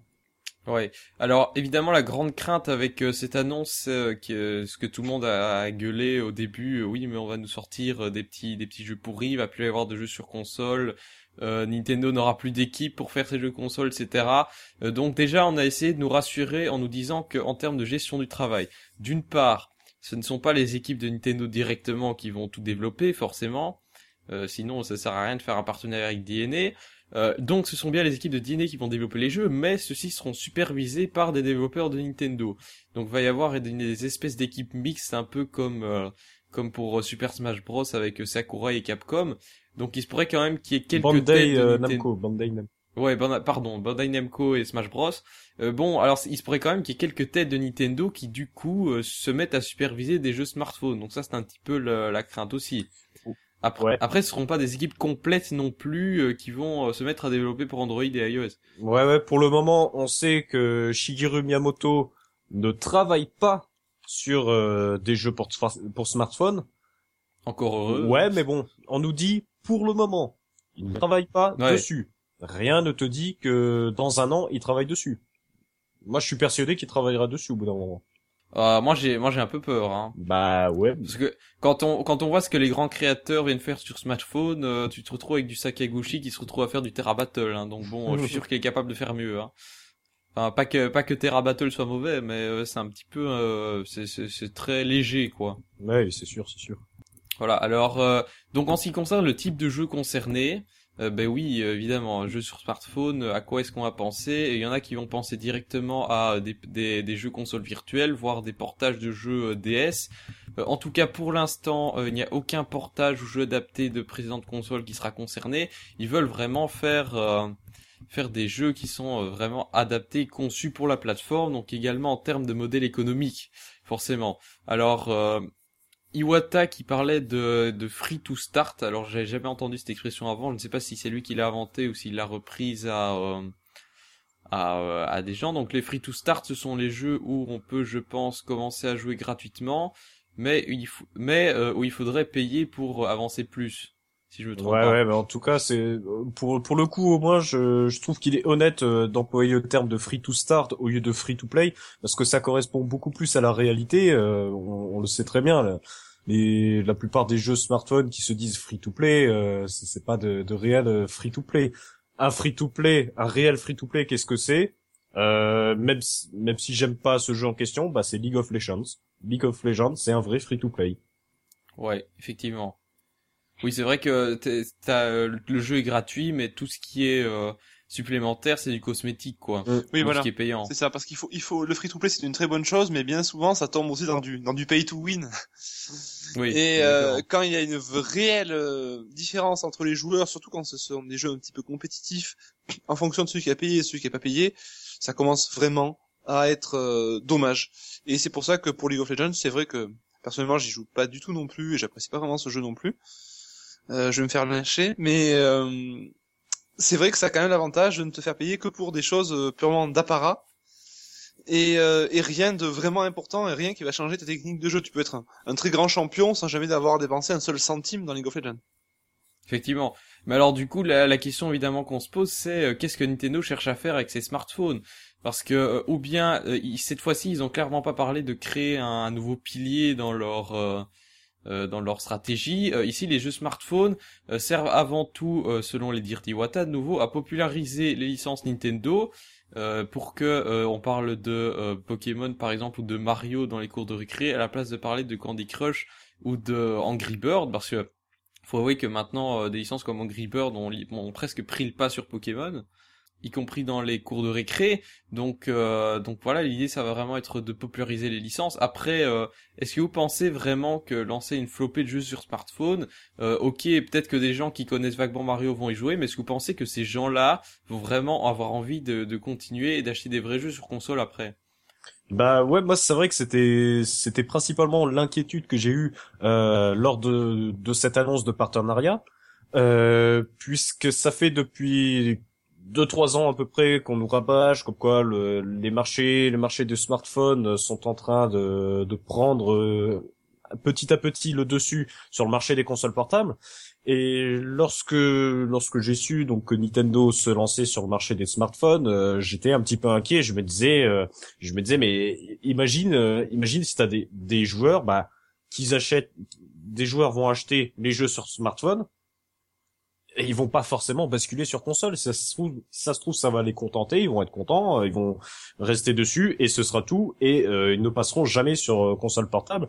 Et c'est pour ça, moi, ma crainte, c'est que justement, Nintendo se tire une balle dans le pied, je pense. Ah carrément. Euh, en quoi est-ce qu'il se tirerait une balle dans le pied? En tout cas, moi j'ai l'impression que ces stratégies, ça pourrait, ça, ça marcherait sans doute pas avec les joueurs occasionnels euh, âgés, mais à mon avis, ça pourrait marcher avec euh, avec les jeunes enfants, tu vois, oui, ceux plutôt qui le ont jeune très public. rapidement un smartphone en main et qui du coup euh, vont découvrir ces licences basiques et en grandissant, ils seraient plus attirés vers les jeux les jeux classiques, quoi.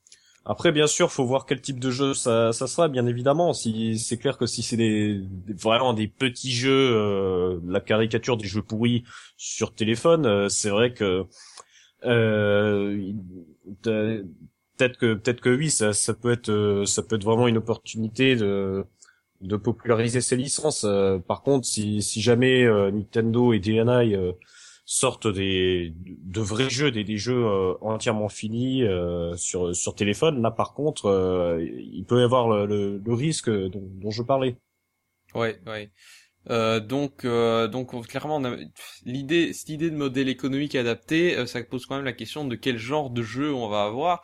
Alors, est-ce que vous pensez qu'on aura des trucs du style Pokémon Shuffle et Pokémon Rumble, je sais plus quoi? D'ailleurs, ces jeux, au passage, posent clairement question puisque on voit quelque chose d'un peu bizarre en stratégie Nintendo. D'un côté, euh, t'as l'impression qu'ils veulent beaucoup plus concentrer les jeux à modèle économique, freemium, free-to-play, etc. sur smartphone etc. annonce. Et d'un autre côté, ils ont un petit peu euh, ouvert la brèche avec Pokémon Shuffle sur 3DS et ils continuent avec leur Pokémon Rumble. Alors c'est quoi le, sens de cette histoire? C'est un peu contradictoire. Effectivement, ici, ils pourraient se tirer une balle dans le pied parce que je vois pas où est la logique là-dedans. Non, mais c'est clair, Pokémon Shuffle, c'est clair qu'on aura bah, Pokémon Shuffle, on, on pense obligatoirement à ce jeu parce que c'est c'est vraiment le, le, jeu typique euh, qu'on trouve sur smartphone en général. Et c'est vrai qu'il y a de fortes chances que, que des jeux comme euh, du, du modèle économique de Pokémon Shuffle apparaissent sur smartphone.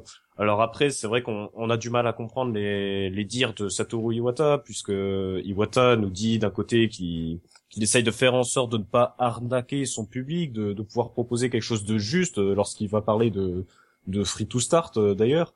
Ouais, et... il veut pas rompre la confiance et, euh, et, ne pas faire des achats foireux pour les enfants pour qu'ils vident le compte en banque de leurs parents. Il veut éviter ça. À tout, à fait, voilà. On, on, voit très bien que Iwata se soucie quand même énormément de, de l'image de la marque de Nintendo et ces, ces derniers temps, ces derniers temps, l'image de la marque de Nintendo c'est quelque chose de très très très important puisque par exemple en 2014 je pense que Nintendo a fait un, bon pas en avant en sortant des jeux d'une très très bonne qualité sur Wii U. Et ce serait vraiment dommage de, gâcher cette image euh, de, confiance et de qualité. Et donc effectivement, on voit que dans le discours d'Iwata, euh, d'un côté, il nous dit qu'il va essayer de, garder cette confiance et de, de ne pas sortir euh, n'importe quoi et d'un autre côté il, il se dit intéressé par d'autres par d'autres modèles économiques il dit qu'il ne faut pas les ignorer y compris sur console. Mais donc euh, là, là, nous pouvons dire donc directement en venir à, la stratégie de, globale de Nintendo à l'avenir. Euh, donc euh, cette annonce, d'une part, oui, ok, ce serait quelque chose qui est, qui est là suite à la pression et qui serait anecdotique juste pour ramener les gens sur les consoles. D'un autre côté, on voit Nintendo qui transitionne aussi de plus en plus vers vers des modèles économiques différents, euh, voire un petit peu euh, scandaleux, hein, euh, de plus en plus de DLC, de plus en plus de avec leurs amiibo, c'est aussi un modèle économique un peu parallèle et celui-là il risque de continuer. Par contre, il va pas sans doute pas passer sur smartphone. allez, les microtransactions maintenant avec Pokémon Shuffle et le Pokémon Rumble, euh, donc, euh, quelle est la stratégie globale de Nintendo? La logique voudrait que Nintendo continue à faire des vrais jeux classiques sur smart, euh, sur console et à profiter de tous ces, les, modèles économiques foireux sur smartphone en nous laissant tranquilles. Mais est-ce que vous pensez que c'est réaliste? Bah, bien sûr, c'est réaliste si ça si ça fonctionne, forcément. Enfin, c'est un peu une évidence ce que je dis là.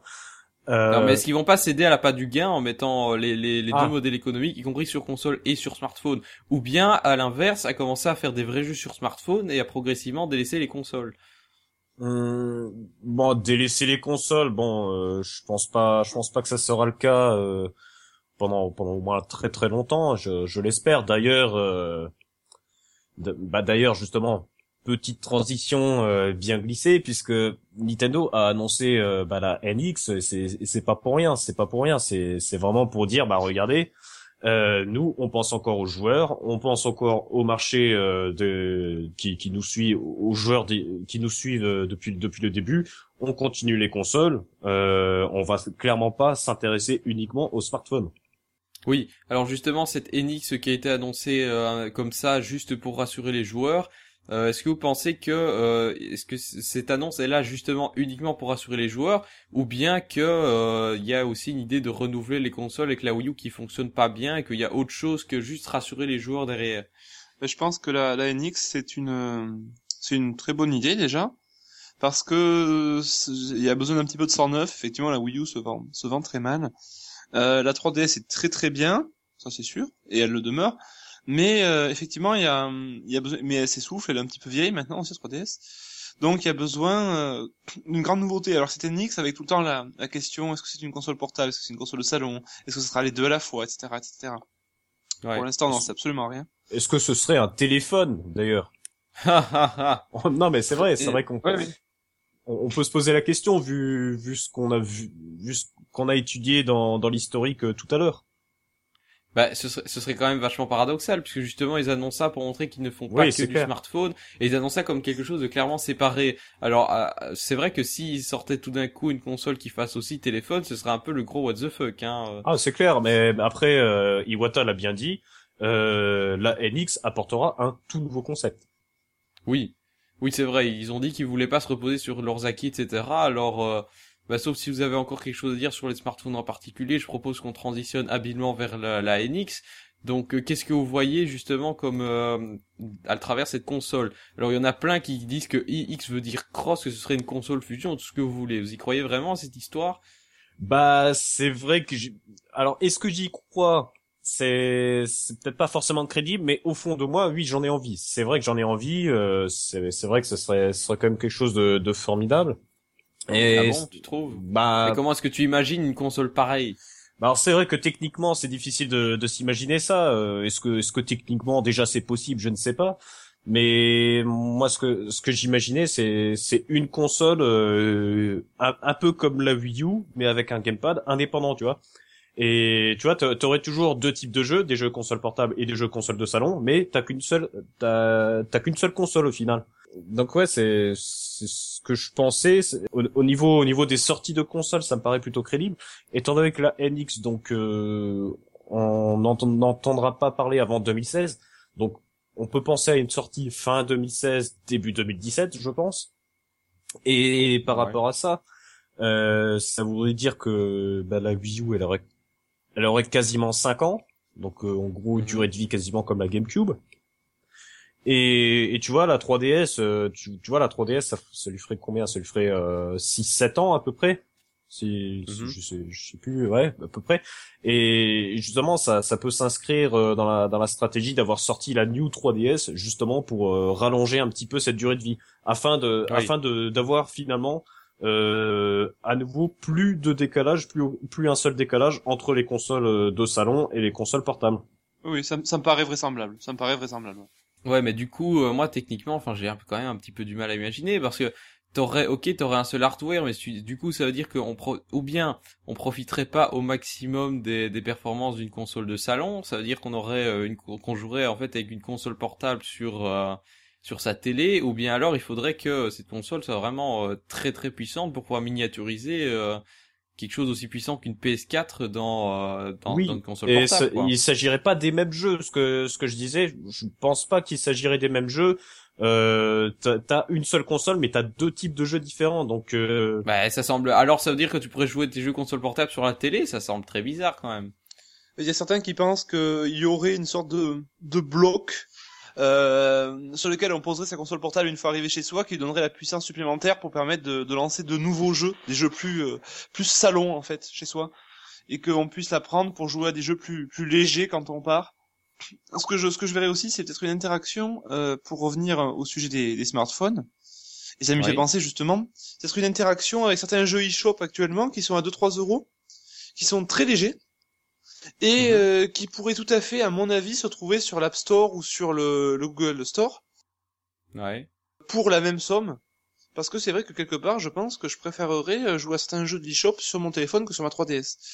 Et peut-être que cette la nouvelle console, la NX, toujours pour y revenir, euh, pourrait peut-être justement euh, proposer cette version-là de je suis portable, tu peux m'emmener avec moi et tu peux jouer à des jeux légers. Et chez toi, il y a quelque chose qui t'attend, une espèce de, de grosse boîte. Et là, j'ai toute la puissance pour faire tourner des jeux beaucoup plus lourds. Tu vois, et plus de mémoire même peut-être à la limite. C'est vrai, c'est vrai. C'est pas, c'est pas stupide. Euh, tiens, d'ailleurs, à propos des companion apps, est-ce que vous pensez que Nintendo va commencer à en sortir euh, ou ça va être totalement in- inutile et ils vont euh, laisser tomber cette histoire? Les Companion Apps, c'est quelque chose qui est vachement pratique, que j'aime beaucoup, que j'aime vraiment beaucoup. Ah bon? Ouais, Sur quel jeu, par exemple? euh, sur quel jeu? Sur Watch Dogs notamment, qui est vraiment génial.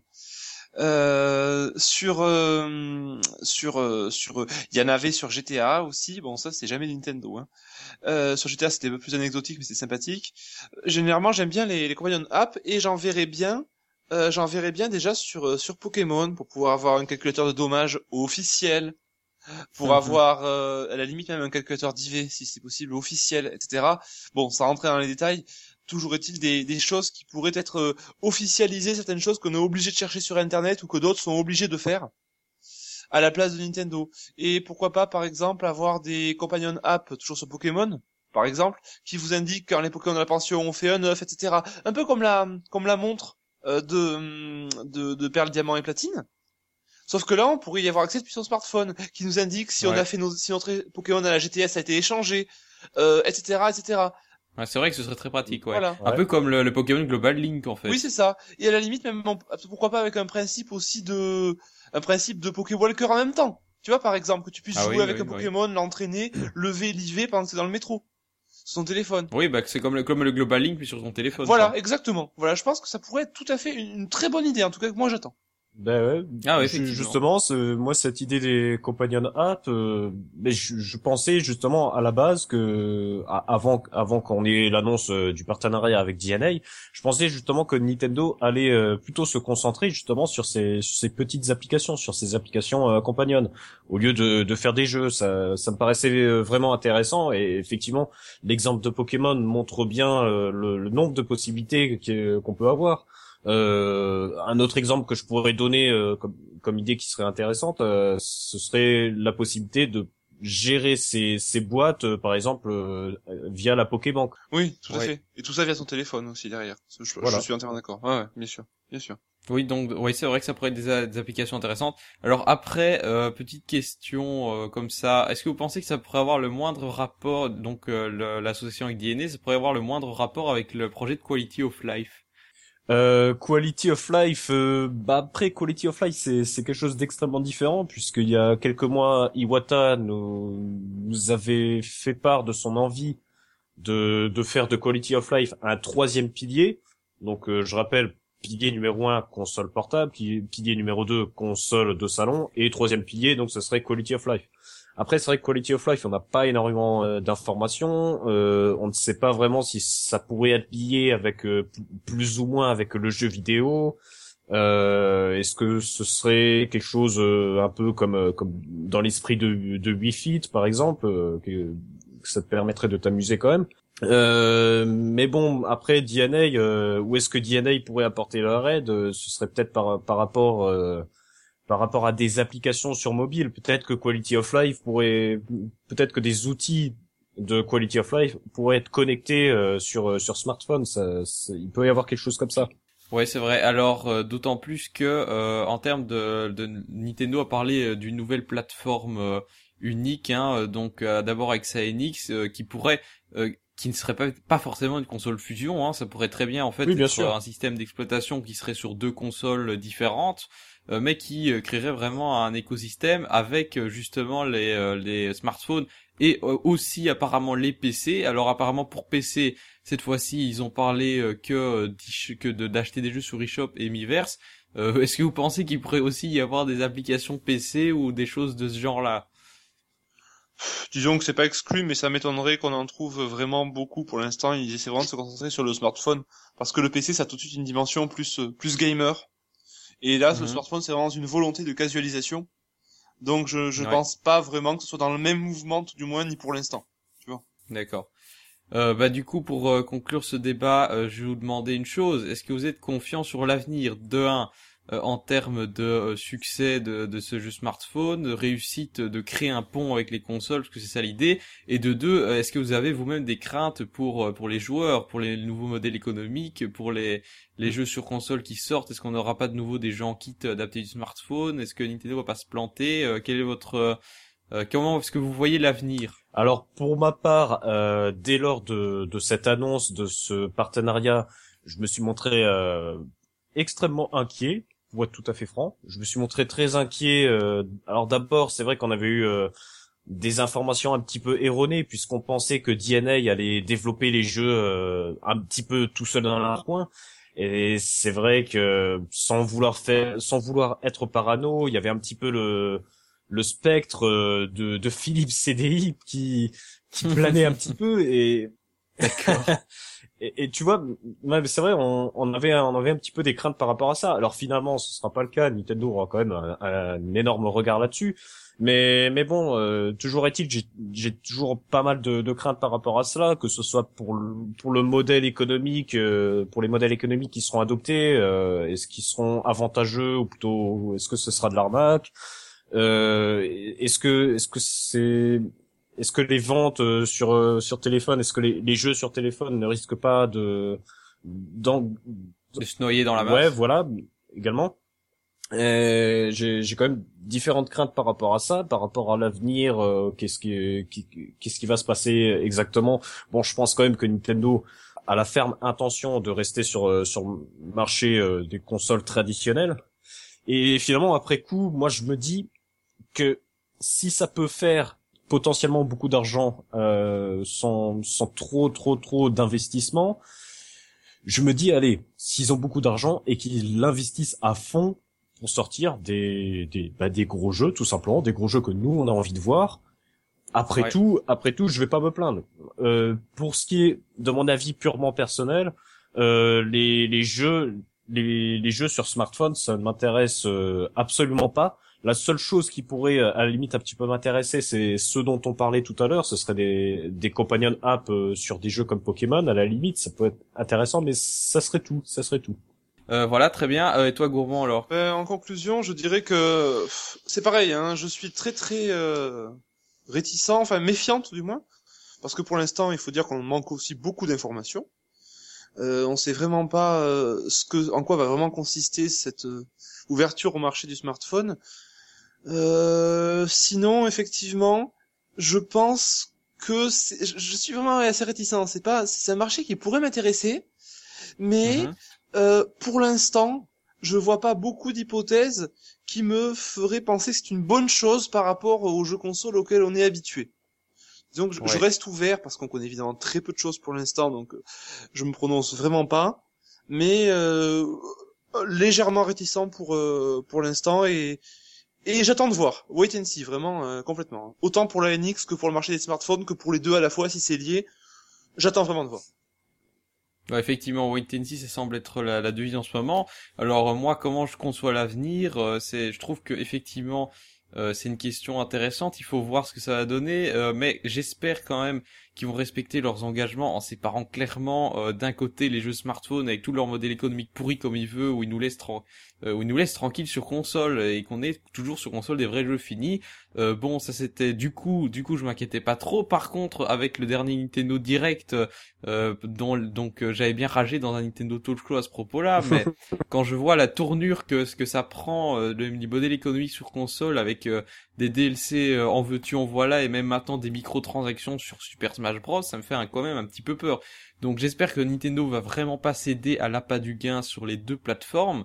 Mais euh, à ce coup-ci, voilà, j'ai un peu peur aussi. Euh, après, euh, pour ce qui est de de sortir des vrais, qui commence à sortir des vrais jeux sur smartphone, de nouveau, c'est à voir. Effectivement, c'est une crainte qu'on peut avoir, mais je pense pas pas de directement, et je pense que c'est pas ça qui va empiéter, en tout cas dans un premier temps, sur les jeux consoles. Voilà, donc euh, je pense que ça va être le mot de la fin de ce débat. Mmh, ouais. Mmh. Voilà, donc je pense qu'on a on a quand même bien bien fait le tour du sujet. Hein. Ouais, après je sais pas, peut-être qu'on pouvait rajouter une petite chose. Est-ce que vous pensez qu'il y aurait ne serait-ce qu'une petite annonce euh, à l'E3 cette année? Ah ça c'est une bonne question. Mais je pense pas parce que justement le 3 c'est pas du tout destiné au public qui est ciblé, à savoir le public euh, le grand public quoi public occasionnel.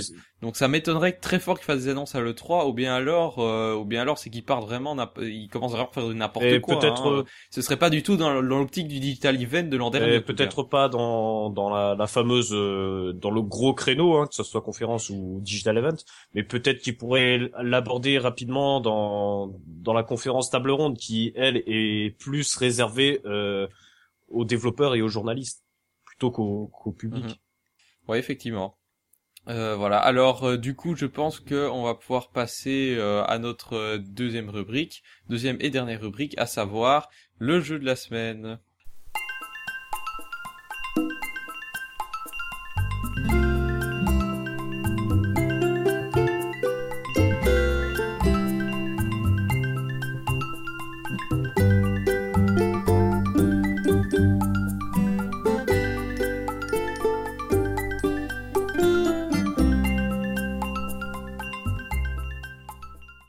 Très bien. Alors dans ce dans cette rubrique jeu de la semaine, on va en fait vous parler de deux jeux, donc deux jeux liés à Pokémon. Euh, le premier c'est Pokémon Shuffle, euh, donc euh, lié directement justement au jeu sur smartphone. Je pense qu'on va pouvoir faire un lien très intéressant avec le sujet. Et on va également parler d'un jeu qui n'est pas vraiment un jeu officiel, s'il s'agit de Pokémon Showdown. Donc j'ai deux spécialistes de la stratégie Pokémon, donc ce sont sans doute des c'est un outil en fait, un outil qu'ils ont qu'ils utilisent sans doute très très fréquemment. Voilà, et donc on va tout de suite commencer avec Pokémon Shuffle. Donc, euh, donc Pokémon Shuffle, qu'est-ce que c'est? Ben, C'est tout simplement le premier euh, freemium Nintendo à arriver dans nos contrées. Parce que avant ça, il faut quand même rappeler qu'il y avait une espèce de jeu qui permettait de, de jouer une espèce de... Euh, machine à sous avec un grappin euh, pour attraper des autocollants à mettre sur le menu de sa 3D sorti uniquement au Japon. Je sais pas si vous avez suivi ce, ce jeu-là. Euh, bah on peut peut-être parler de comment ça s'appelle euh, Steel Diver aussi. Oui, mais Steel Diver pour le coup était vraiment free to play, tandis que ce, celui dont je vous parle c'était bien un freemium, puisque vrai. tu pouvais, tu devais payer pour avoir droit à X essais. Enfin, en fait gratuitement, tu pouvais essayer avec la machine à sous d'attraper des tickets. Et avec ces tickets, tu pouvais jouer avec le vrai jeu où tu sais attraper des stickers. Donc tu vois le truc. Ah d'accord, c'est un peu bizarre. Voilà, donc c'est un modèle freemium bien bien foireux. Et c'était le premier. Et du coup le deuxième, c'est Pokémon Shuffle. Euh, bon alors Pokémon Shuffle dont l'annonce a quand même fort surpris puisqu'il était annoncé déjà en même temps que Puzzle et Dragon euh, Z et Mario Puzzle Dragon. Donc on s'est dit qu'est-ce que c'est que cette overdose de puzzle games? Euh, en plus, il y avait Pokémon Link Battle qui est sorti récemment et le Pokémon Shuffle y ressemblait, mais c'était pas du tout le même gameplay. Voilà, donc euh, une annonce qui a pas mal surpris. Alors, je pense que on a tous téléchargé le jeu. Rifalgold, je sais pas si toi tu l'as essayé. Euh, pour être franc, j'ai pas essayé du tout parce que le jeu il est un petit peu sorti euh, au plein au plein milieu d'une grosse valse de jeux qui, sont sortis d'un coup. Hein, parce que bon, la semaine précédente, on a quand même eu Monster Hunter 4, Zelda Majora's Mask, etc. Donc du coup, j'ai pas du tout eu le temps. Par contre, Pokémon Link Battle, euh, j'y ai pas mal joué quand même. Mhm. Et ouais, Pokémon Link Battle, en tout cas, comme tu dis, c'est deux gameplays euh, relativement différents puisque Pokémon Link Battle, c'est plus axé adresse en fait. Il faut faut pouvoir faire des bah, des links euh, très rapidement, alors que Pokémon Shuffle, c'est plus du du puzzle game euh, et de la réflexion. Ouais, enfin pas sur les niveaux chronométrés. Mais d'ailleurs justement, présenter un petit peu le jeu. Donc d'abord, d'abord présenter le modèle économique comme ça, euh, on évacue l'éléphant qui est dans la pièce. Donc euh, Pokémon Shuffle, ça marche comment? Vous téléchargez le jeu gratuitement. Euh, puis vous avez une série de niveaux, que ce soit des niveaux temporaires ou des niveaux permanents, des niveaux de puzzle game. et pour jouer à un niveau, il faut utiliser des cœurs. Et donc là, on est très très proche du système de Candy Crush. Hein. C'est clairement pompé, c'est clairement pompé au système économique de Candy Crush. Euh, puisque euh, donc vous avez 5 cœurs par jour. Euh, si, vous avez moins de 5 cœurs, vous en gagnez un tous les toutes les 30 minutes, je crois. C'est ça. Et une fois que ces 30 une fois que ces 30 minutes sont écoulées, vous avez un cœur supplémentaire, un cœur qui vous permet de jouer à un niveau que vous réussissiez ou que vous perdez. Si vous avez plus de 5 cœurs, là par contre, vous ne gagnez rien. Et comment autrement, vous pouvez évidemment en acheter et donc là utiliser du vrai argent. alors évidemment, plus plus vous utilisez de diamants, qui est la monnaie payante du jeu, la monnaie payante en argent réel du jeu, et plus vous pouvez avoir de cœurs, ça vous encourage évidemment à mettre le plus d'argent possible. Par exemple, avec un diamant, vous avez 5 cœurs, avec euh, 2, vous en avez 8, euh, vous pouvez en avoir jusqu'à 36 en un coup pour, euh, pour 10, 10, je sais plus combien. 8, 8 diamants, un truc comme ça. Euh, du coup, euh, du coup, ça c'est pour le système économique. Donc voilà, euh, on se rend compte que si on veut pas mettre de l'argent dedans, les parties doivent être très. Hein, vous jouez maximum 10-20 minutes par jour. Bon, il y a quand même moyen de gagner des, diamants et des cœurs supplémentaires en battant certains boss ou grâce à fonction connexion. Mais enfin, ça reste quand même assez limité. Hein. moi, c'est un jeu que j'avais, j'avais trouvé assez intéressant dans le sens où quand même par euh, différence avec euh, tout ce qui est Pokémon, euh, Link, etc. Il y a un aspect qui me plaît bien, un aspect de stratégie où, on n'a pas à se précipiter, sauf pour les niveaux en tant que chronométrés, mais qui sont quand même pas très nombreux. J'aime bien ce principe, sachant que c'est un jeu où on, peut tout à fait payer pour aller plus vite, pour s'en sortir mieux, etc., etc.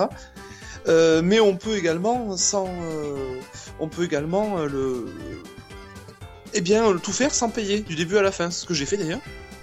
Et enfin, Ah bon, mais comment t'as fait? Parce que moi, euh, moi, tu sais, je l'ai depuis euh, depuis qu'ils ont lancé. J'ai quasiment joué, utilisé mes 5 heures tous les jours, et pourtant, euh, je suis quoi? Je suis au niveau 80 et des, donc. euh, Euh, ben, moi je l'ai fait depuis le depuis le début et j'ai ben, j'ai enfin j'ai fini entre guillemets parce qu'il y a eu une la récente mise à jour a rajouté des niveaux donc je ne l'ai plus fini. Mais j'ai non j'ai eu suffisamment de de de, de cœur de, de temps. Après évidemment ça met plus ou moins longtemps. Mais euh, tu peux tu peux finir sans avoir besoin de payer en tout cas en soit. Oui, oui, mais du coup, tu faisais plusieurs parties par jour, je suppose. Ah oui oui oui dès que mes cœurs étaient finis je relançais. euh, Ah oui, mais oui, là, clairement, ça va plus vite. Mais du coup, euh, là, là, t'as quand même la frustration de devoir attendre 3 heures si tu veux de nouveau avoir tes 5 heures de stock, quoi. Oui, bien sûr, bien sûr, bien sûr. Et mais c'est quand même quelque chose qui est euh, qui quelque part qui me donnait plus. Alors c'est très paradoxal, c'est peut-être ma manière de fonctionner, hein, mais qui me donnait plus envie de jouer dans ce domaine-là que si j'avais pu jouer autant que je voulais. Parce que là, je Mais me C'est disais, c'est vrai, mais c'est vrai, il y, a- il y a une addiction. a une- voilà, là je me disais vite, mes cœurs sont revenus, il faut que je les utilise pour que le compte à rebours recommence. Parce que si je les utilise pas, ben je serai moins productif.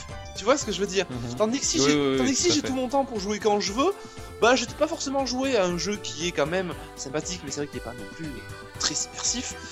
Donc euh, c'est ce côté-là de vite, il faut que je joue maintenant pour pouvoir euh, rejouer ce soir si je veux rejouer ce soir, qui m'a donné envie de, de plus le faire et d'être plus motivé. C'est le seul vraiment Pokémon spin-off que je finis comme ça. D'accord, ouais. Donc c'est plutôt une bonne surprise, effectivement, payer c'est plus pratique, mais c'est pas obligatoire. Et il faut juste être, être régulier parce que chaque jour il y a des petits bonus qui sont distribués et des fois il y a des bonus euh, qui sont payants en temps normal qui sont distribués gratuitement. Donc il faut se connecter à peu près chaque jour et être régulier et la, la fidélité paie et, et compense un petit peu le fait de ne pas mettre d'argent. C'est assez... euh, un jeu sympathique en somme. Ouais. Et t'as fini les niveaux chronométrés aussi J'en ai fait quelques-uns, j'ai trouvé pas mal difficile donc j'en ai fait que quelques-uns, j'ai pas vraiment pas tout fait. Tu peux nous présenter un petit peu le, le gameplay du jeu alors? Euh, oui, euh, la- le, le, le gameplay du jeu est assez, assez original. Bon, c'est un, puzzle game de base, mais il fait, il fait euh, apparaître euh, quelque chose de très intéressant. C'est le fait de, de prendre euh, en compte le, les, les types euh, des Pokémon. Ça, évidemment, comme dans Pokémon Link et d'autres jeux. Mais surtout, euh, ça prend en compte les talents des Pokémon. Ça fait entrer en jeu la méga évolution. Donc, c'est quelque chose de très, euh, très moderne, si j'ose dire, et de très intéressant. Et on a pour la première fois à construire une équipe de 4 Pokémon et on peut soit la construire de manière automatique, soit bien la réfléchir, ce que je fais pour les niveaux les plus difficiles. Et ça a vraiment un aspect team building. Complètement. Oui, oui, mais le team building, il est pas si important que ça. Dans la mesure où la création automatique d'équipe euh, marche très bien, finalement, t'as pas besoin de vraiment réfléchir, à part pour la méga évolution, vu ses talents euh, spécifiques, quoi. Eh bien, euh, je, je sais pas à quel- niveau tu en es, mais quand ça se complexifie beaucoup, notamment contre Mega Ectoplasma, euh, tu as vraiment besoin de créer une équipe différente de la auto pour faire des combos entre les Pokémon. Alors au début, auto suffit tout à fait. À la fin, moi j'ai trouvé que ça me suffisait plus. Ou alors il faut payer. Euh, Mais euh, il m'est arrivé quelquefois de chercher les, talents et les capacités de chaque Pokémon sur Internet et d'aller capturer spécifiquement les Pokémon que je voulais pour pouvoir battre le méga qui me bloquait. Vraiment, ça en est là quand tu vas vraiment plutôt très très très loin dans le jeu. C'est un potentiel euh, intéressant. T'as quand même réussi à utiliser euh, tous les talents de Pokémon, parce que moi j'avoue que je joue un peu en fichant, parce que j'ai l'impression que ça n'a pas tellement d'impact que Ah, ça. c'est ce que je faisais au début aussi. Mais là, quel est le dernier méga que t'as battu à peu près Pour me donner une idée? Euh, mais là je suis coincé contre Mega... Euh, Miss du Voilà. je pense. Dibul, c'est le premier qui te coince vraiment. Et, Ouais. euh, et après, bah, ils te coincent à peu près tous. Le méga Ectoplasma, c'est vraiment le pire. Et, euh, et c'est là que t'as vraiment, c'est- obligatoire, hein, vraiment, d'avoir une équipe. Euh, non auto et t'as vraiment euh, choisi et créé toi-même. Parce que Mega Ectoplasma, en fait, par exemple, te fait apparaître des Spectrum, entre autres, euh, que du coup, tu vas vouloir jouer Spectrum pour pouvoir avoir des Pokémon en commun avec ce qui te fait apparaître. Et Spectrum a une combo avec Ectoplasma, etc. Enfin, tu fais toute une équipe dessus, et c'est vraiment très riche. À la fin, il y a vraiment un contenu très très riche pour un free-to-play comme ça. J'ai beaucoup aimé. D'accord, et en aparté, alors comment est-ce que t'as battu? Mais qu'est-ce que tu me conseilles pour Mega Miss Dibule Alors pour Mega Miss Dipul, beaucoup de patience. C'est tout Et euh, éventuellement, si tu peux avoir de temps en temps des, des bonus, euh, il y a des bonus de temps en temps qui sont donnés, distribués euh, via l'option connexion. Et Ouais. ça c'est très important, ce sont des bonus qui valent très cher, comme euh, le fait d'enlever un Pokémon, le fait d'avoir la puissance qui double, le fait de commencer en méga. Et moi, je l'ai eu avec un bonus comme ça. J'ai attendu le jour où un bonus comme ça est distribué, et j'ai battu avec un bonus comme ça. Ouais, d'accord. Donc euh, c'est soit, comme je dis, soit tu payes, soit t'es patient et t'es fidèle et t'attends que ce jour-là le bonus soit distribué. Il y en a un tous les 15 jours, je dirais à peu près. Ouais, d'accord. Mais moi, euh, moi, je trouve que le jeu est sympa dans l'idée, mais après, effectivement, d'une part, il y a le fait que tu vas y jouer beaucoup plus que tu y jouerais normalement avec cette histoire d'addiction, euh, du fait que tes 5 heures sont chargées, donc vite, il faut que tu Oui, joues, voilà. ou alors tu fais ta petite partie tous les jours. Finalement, tu perds du temps pour des jeux qui seraient peut-être plus intéressants, ça c'est d'une part. Et d'autre part, il y a une énorme frustration, parce que moi, j'ai bien envie de m'investir dans le jeu, mais le problème, c'est que, euh, ok, je chopais ce Pokémon, je chopais celui-là, mais j'ai que 5 heures.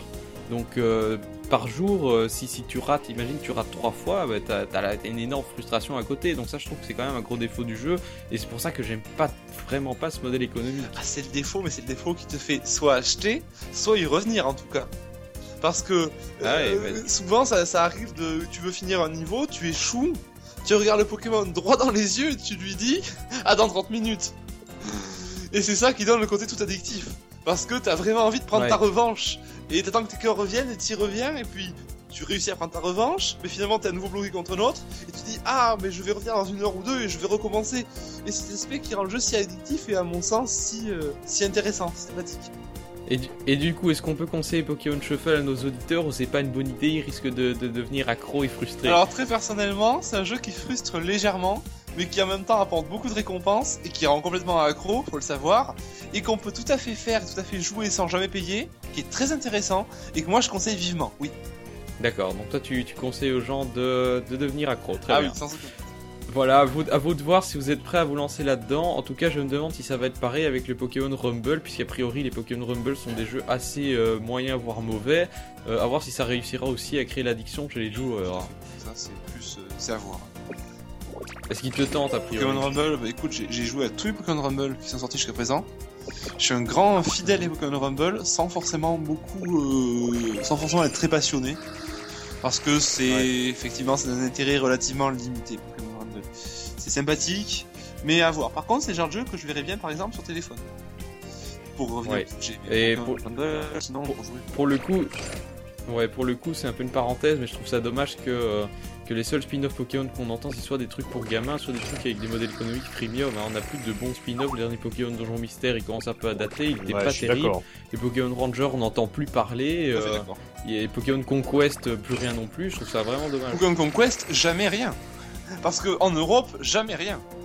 Ah, moi je l'ai eu, hein. En Belgique, d'accord. tranquille. Hein. Il était en anglais, mais je l'ai eu. France, nous on l'a, on l'a jamais eu. Moi, moi, j'ai, Non, non, les, les Français, c'est les seuls qui l'ont pas eu. en J'ai jamais joué en tout cas, donc c'est vrai qu'effectivement, euh, bon, Pokémon, Pokémon, euh, euh, Pokémon Conquest, c'est un spin-off auquel j'aurais beaucoup aimé jouer parce que j'ai beaucoup aimé Final Fantasy Tactics Advance.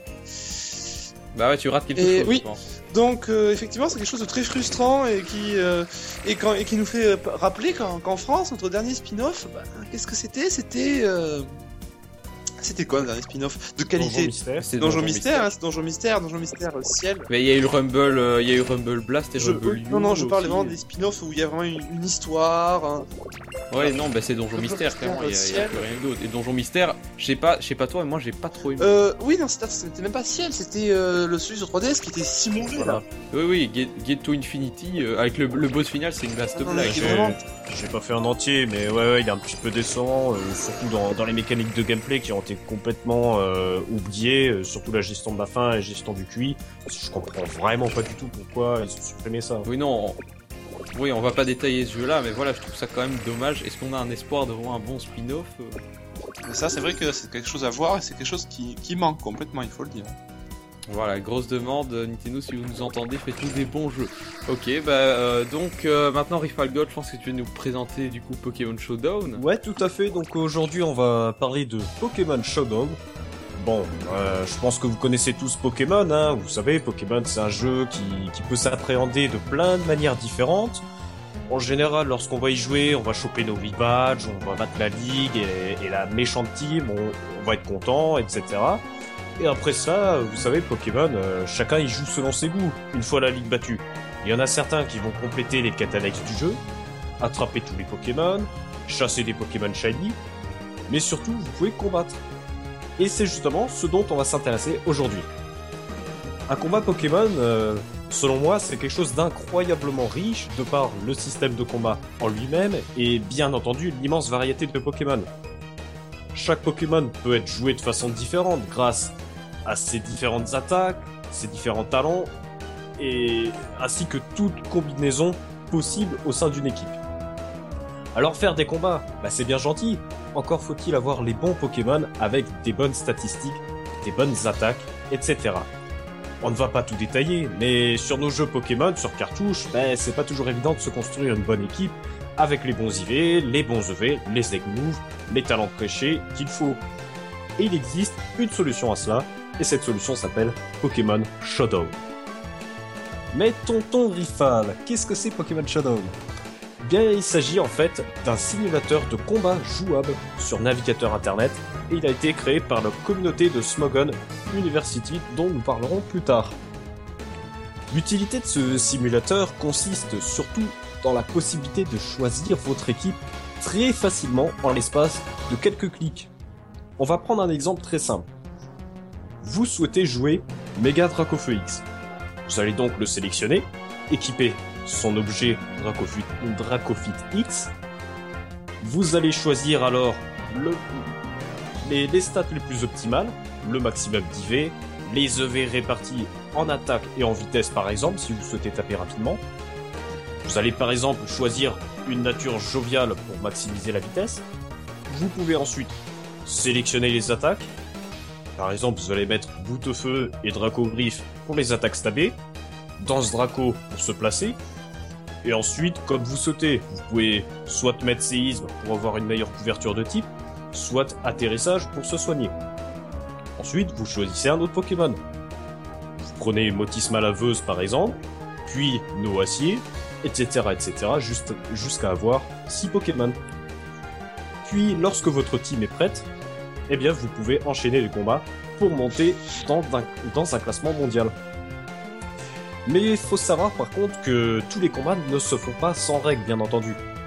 Lorsque vous jouez sur cartouche euh, dans la tour de combat par exemple, bah vous aurez remarqué que certains Pokémon comme Mewtwo, Arceus, Mew, Rayquaza, etc. sont interdits. Seulement ces règles ne conviennent pas vraiment à tout le monde. C'est pourquoi la communauté de Smogon University, qui est en fait euh, l'une des plus grandes, si ce n'est la plus grande communauté de joueurs de Pokémon, a décidé d'y instaurer ses propres règles. Ainsi, les gros légendaires comme Mewtwo ou Arceus sont bien entendu interdits, mais un Pokémon comme Mew en revanche est autorisé.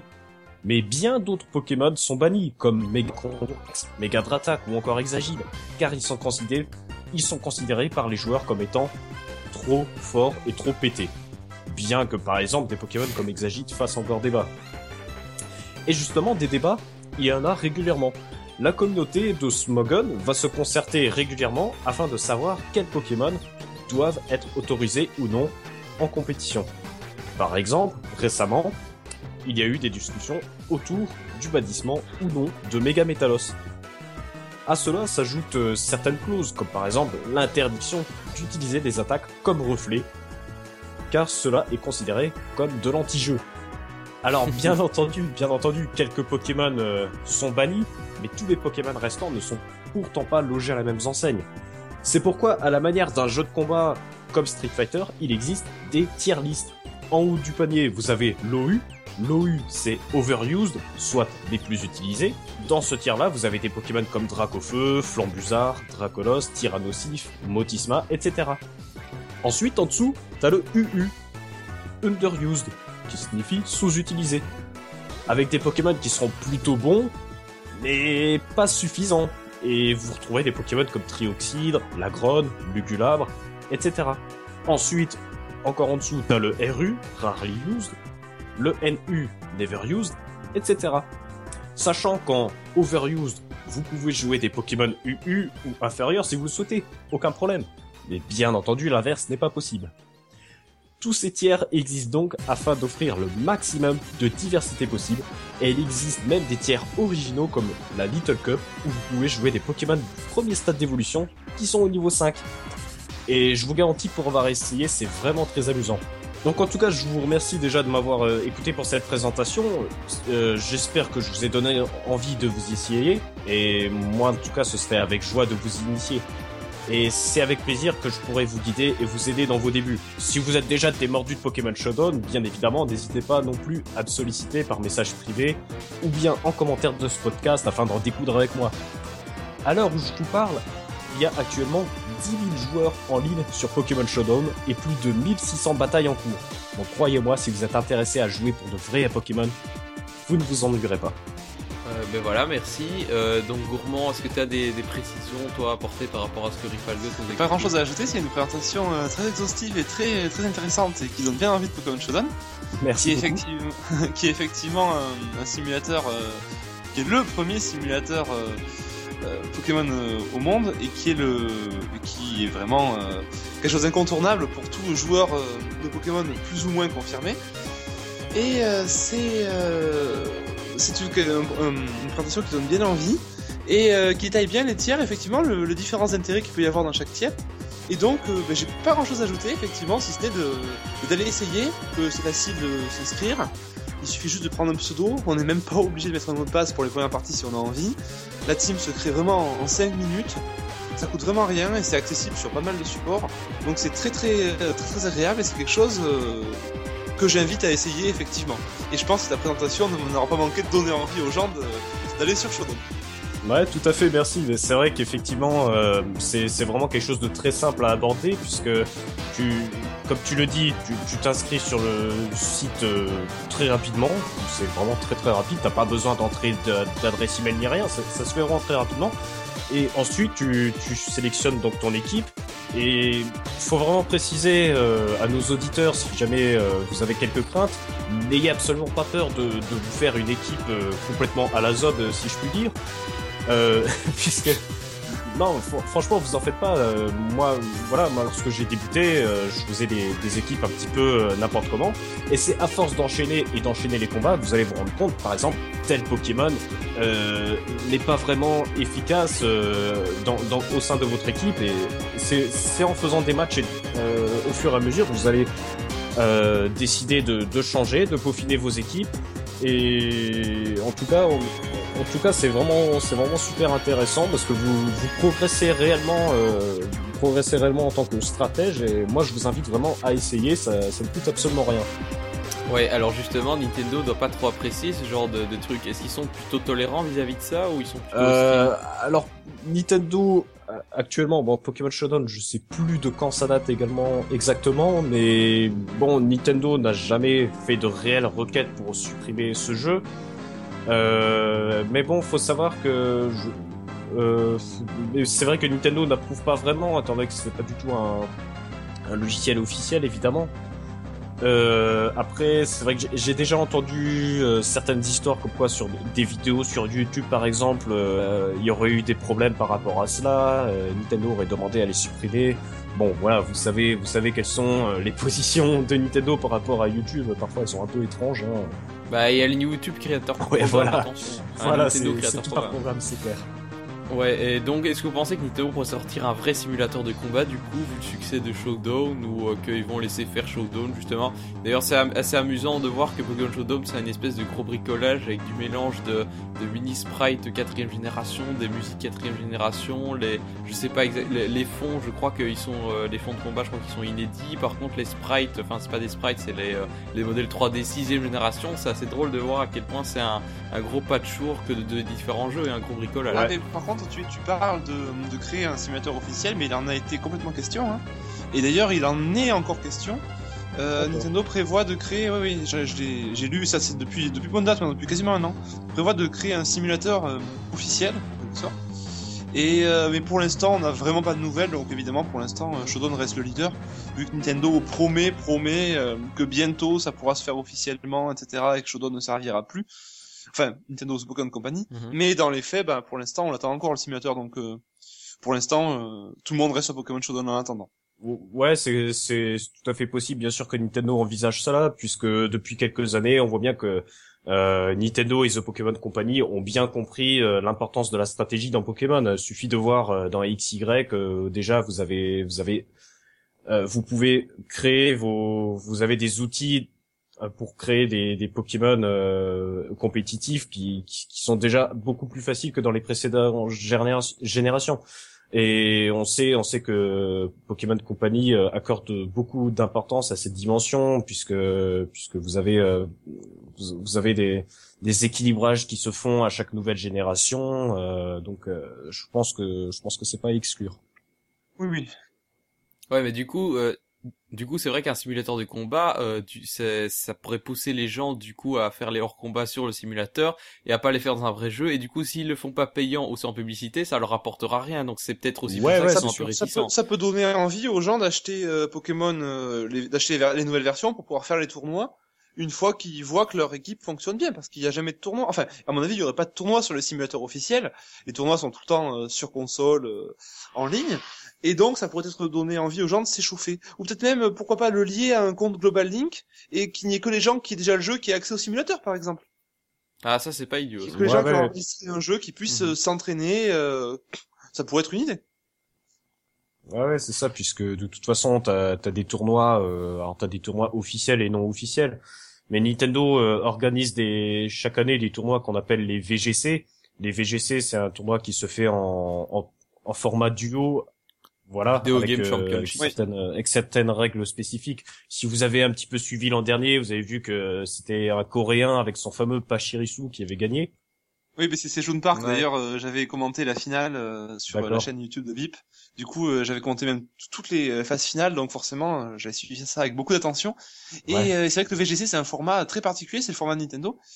Et c'est un format qui est très intéressant aussi, qui est caractérisé par le duo, hein, comme, comme on peut préciser combat duo. Donc ça c'est assez intéressant.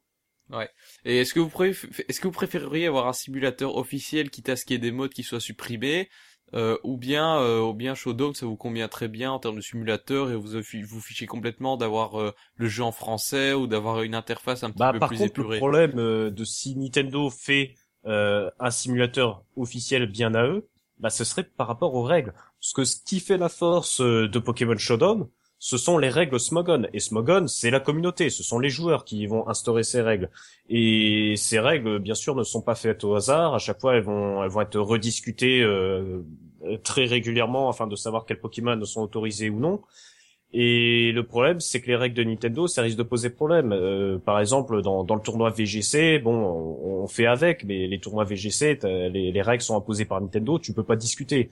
Et les tournois VGC, bah, c'est un petit peu la fête euh, au méga Kangourex, et, etc. quoi. Oui, c'est mhm. évidemment le VGC c'est assez bon et c'est mauvais côté, ça restera toujours la, la, question de débat sur le VGC. Ben, disons que le, pour euh, finir juste sur le sur le VGC et pour euh, rejoindre quand même un petit peu au, au sujet, c'est intéressant de dire pour les gens qui sont peut-être pas forcément très calés en stratégie que effectivement oui, comme tu disais les les la banlist en fait que fait Smogon via son simulateur, euh, est quand même euh, relativement restrictive et évolutive aussi. Tandis que la banlist de Nintendo est beaucoup plus figée, en fait. C'est généralement, les légendaires sont interdits, le reste c'est autorisé. Point. Euh, sans prendre en compte seulement le reste, voilà. Donc après, ils essaient de corriger en sortant des versions quasiment chaque année, en mettant de nouvelles attaques, de nouveaux mégas, et en modifiant un petit peu pour essayer de rééquilibrer.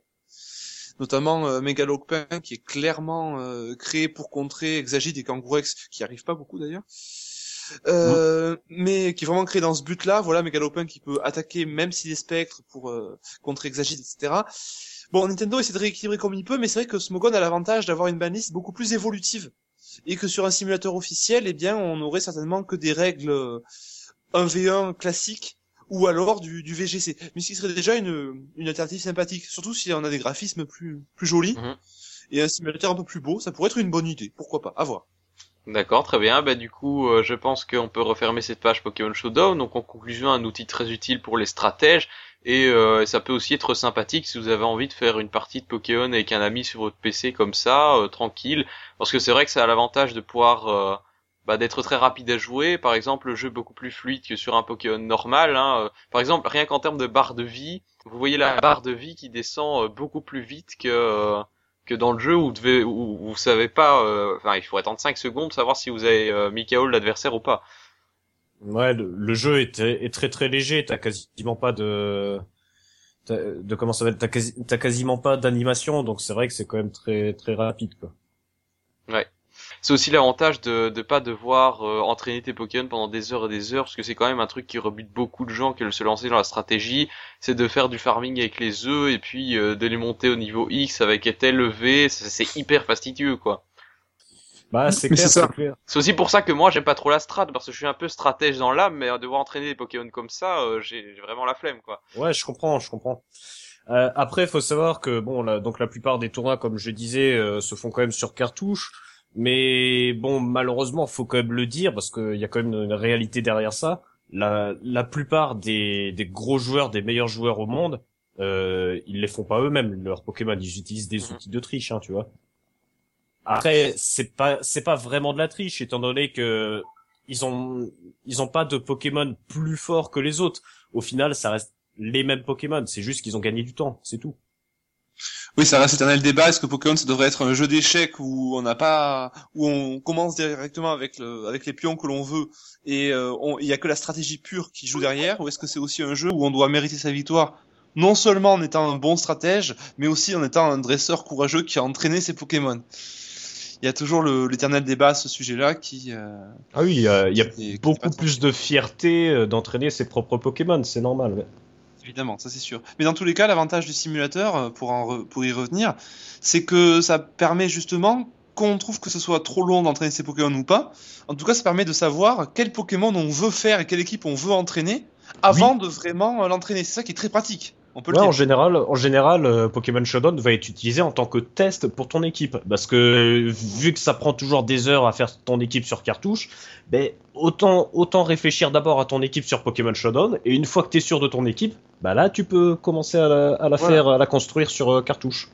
Tout à fait. Donc c'est vraiment c'est un grand gain un grand gain de temps. C'est formidable. On peut essayer plein des dizaines d'équipes différentes et puis à la fin on en trouve une qui nous plaît et seulement après on la construit. C'est le principal intérêt à mon avis de ce, ce, ce logiciel. Euh, donc euh, ben voilà, je pense qu'on va pouvoir du coup clôturer cette émission. Euh, il va sans dire qu'on attend vos réactions sur euh, la politique euh, smartphone de Nintendo, sur votre propre réaction à ce sujet, ce que vous pensez sur l'avenir et aussi ben, vos avis sur le modèle économique euh, de ces jeux freemium, free-to-play comme Pokémon, Pokémon Shuffle. Euh, et euh, ben, pourquoi pas parler un peu de Pokémon Showdown et votre stratégie euh, sur Pokémon, est-ce que c'est un outil utile ou pas euh, ça, ça peut toujours être sympa. Bah, en tout cas, euh, on veut des réactions pour pouvoir euh, meubler bah, notre prochaine rubrique avis des auditeurs. Et euh, du coup, euh, du coup, pour faire un petit peu la pub de mes chroniqueurs, bon, Rifalgo, je vais pas pouvoir lui faire beaucoup de pub puisqu'il n'a pas grand-chose à présenter. Euh, c'est juste un Ouais. commentateur assidu de Nintendo le site. Ouais, tout à fait. Je bon. moi, j'ai j'ai pas vraiment de de réel projet. Je suis je suis surtout un simple membre euh, qui, qui va poster des commentaires sur Nintendo le site, euh, également sur euh, Puissance Nintendo des fois. Bon, sinon, comme je disais sur sur Pokémon Showdown, on peut me retrouver si si jamais vous souhaitez faire des matchs contre moi, il y a aucun souci. Il y a absolument pas de souci pour ça. D'accord. Euh, et toi, Gourmand, bah, c'est sur Pokébip qu'on te retrouve et aussi sur Twitter, arrobas Gourmand Pokébip. Voilà, tu as tout dit, c'est ça. On me retrouve sur Pokébip dans les différentes news que je peux écrire. On me retrouve sur le forum où je gère la, la section stratégie. Et on me retrouve chaque mois dans la gazette de Pokébip, qui est euh, une série d'articles consacrés à la stratégie. Et chaque mois, je signe justement une, un article consacré au VGC. Vu que c'est ma spécialité. Donc c'est Ah, le format, euh, le fameux format officiel des tournois de Nintendo. Voilà. Et on me retrouve également sur Twitter, bien sûr. D'accord. Voilà, bien sûr. Euh, Rifalgot, j'ai oublié de dire que tu participes quand même régulièrement maintenant au Nintendo. Oui, tout à fait. Vendredi soir à 21h30. Tout à fait, hein. voilà, depuis depuis quelques semaines, depuis plus d'un mois déjà, euh, tous les vendredis soirs à 21h30, je, suis- je suis présent. Donc euh, bon, euh, est-ce que vendredi prochain je serai là Je ne sais pas encore, mais ouais, voilà. Mais ne, ne parle, commence pas à parler de vendredi prochain parce que je sais pas quand sort cette émission, donc euh, on va éviter de trop s'avancer sur On les ne dates. sait pas, voilà. Voilà, donc euh, vous le retrouvez en tout cas très régulièrement et tout ça bien sûr c'est sur Nintendo le site. N'hésitez pas aussi à faire un tour sur Pokébip et je vais pas trop vous parler de Nintendo parce que bon voilà, c'est pas c'est pas que c'est la concurrente mais voilà. Ouais, ouais, non, mais bien sûr, c'était juste euh, pour dire comme ça que, que je souhaitais des fois. Quoi. Voilà, très bien.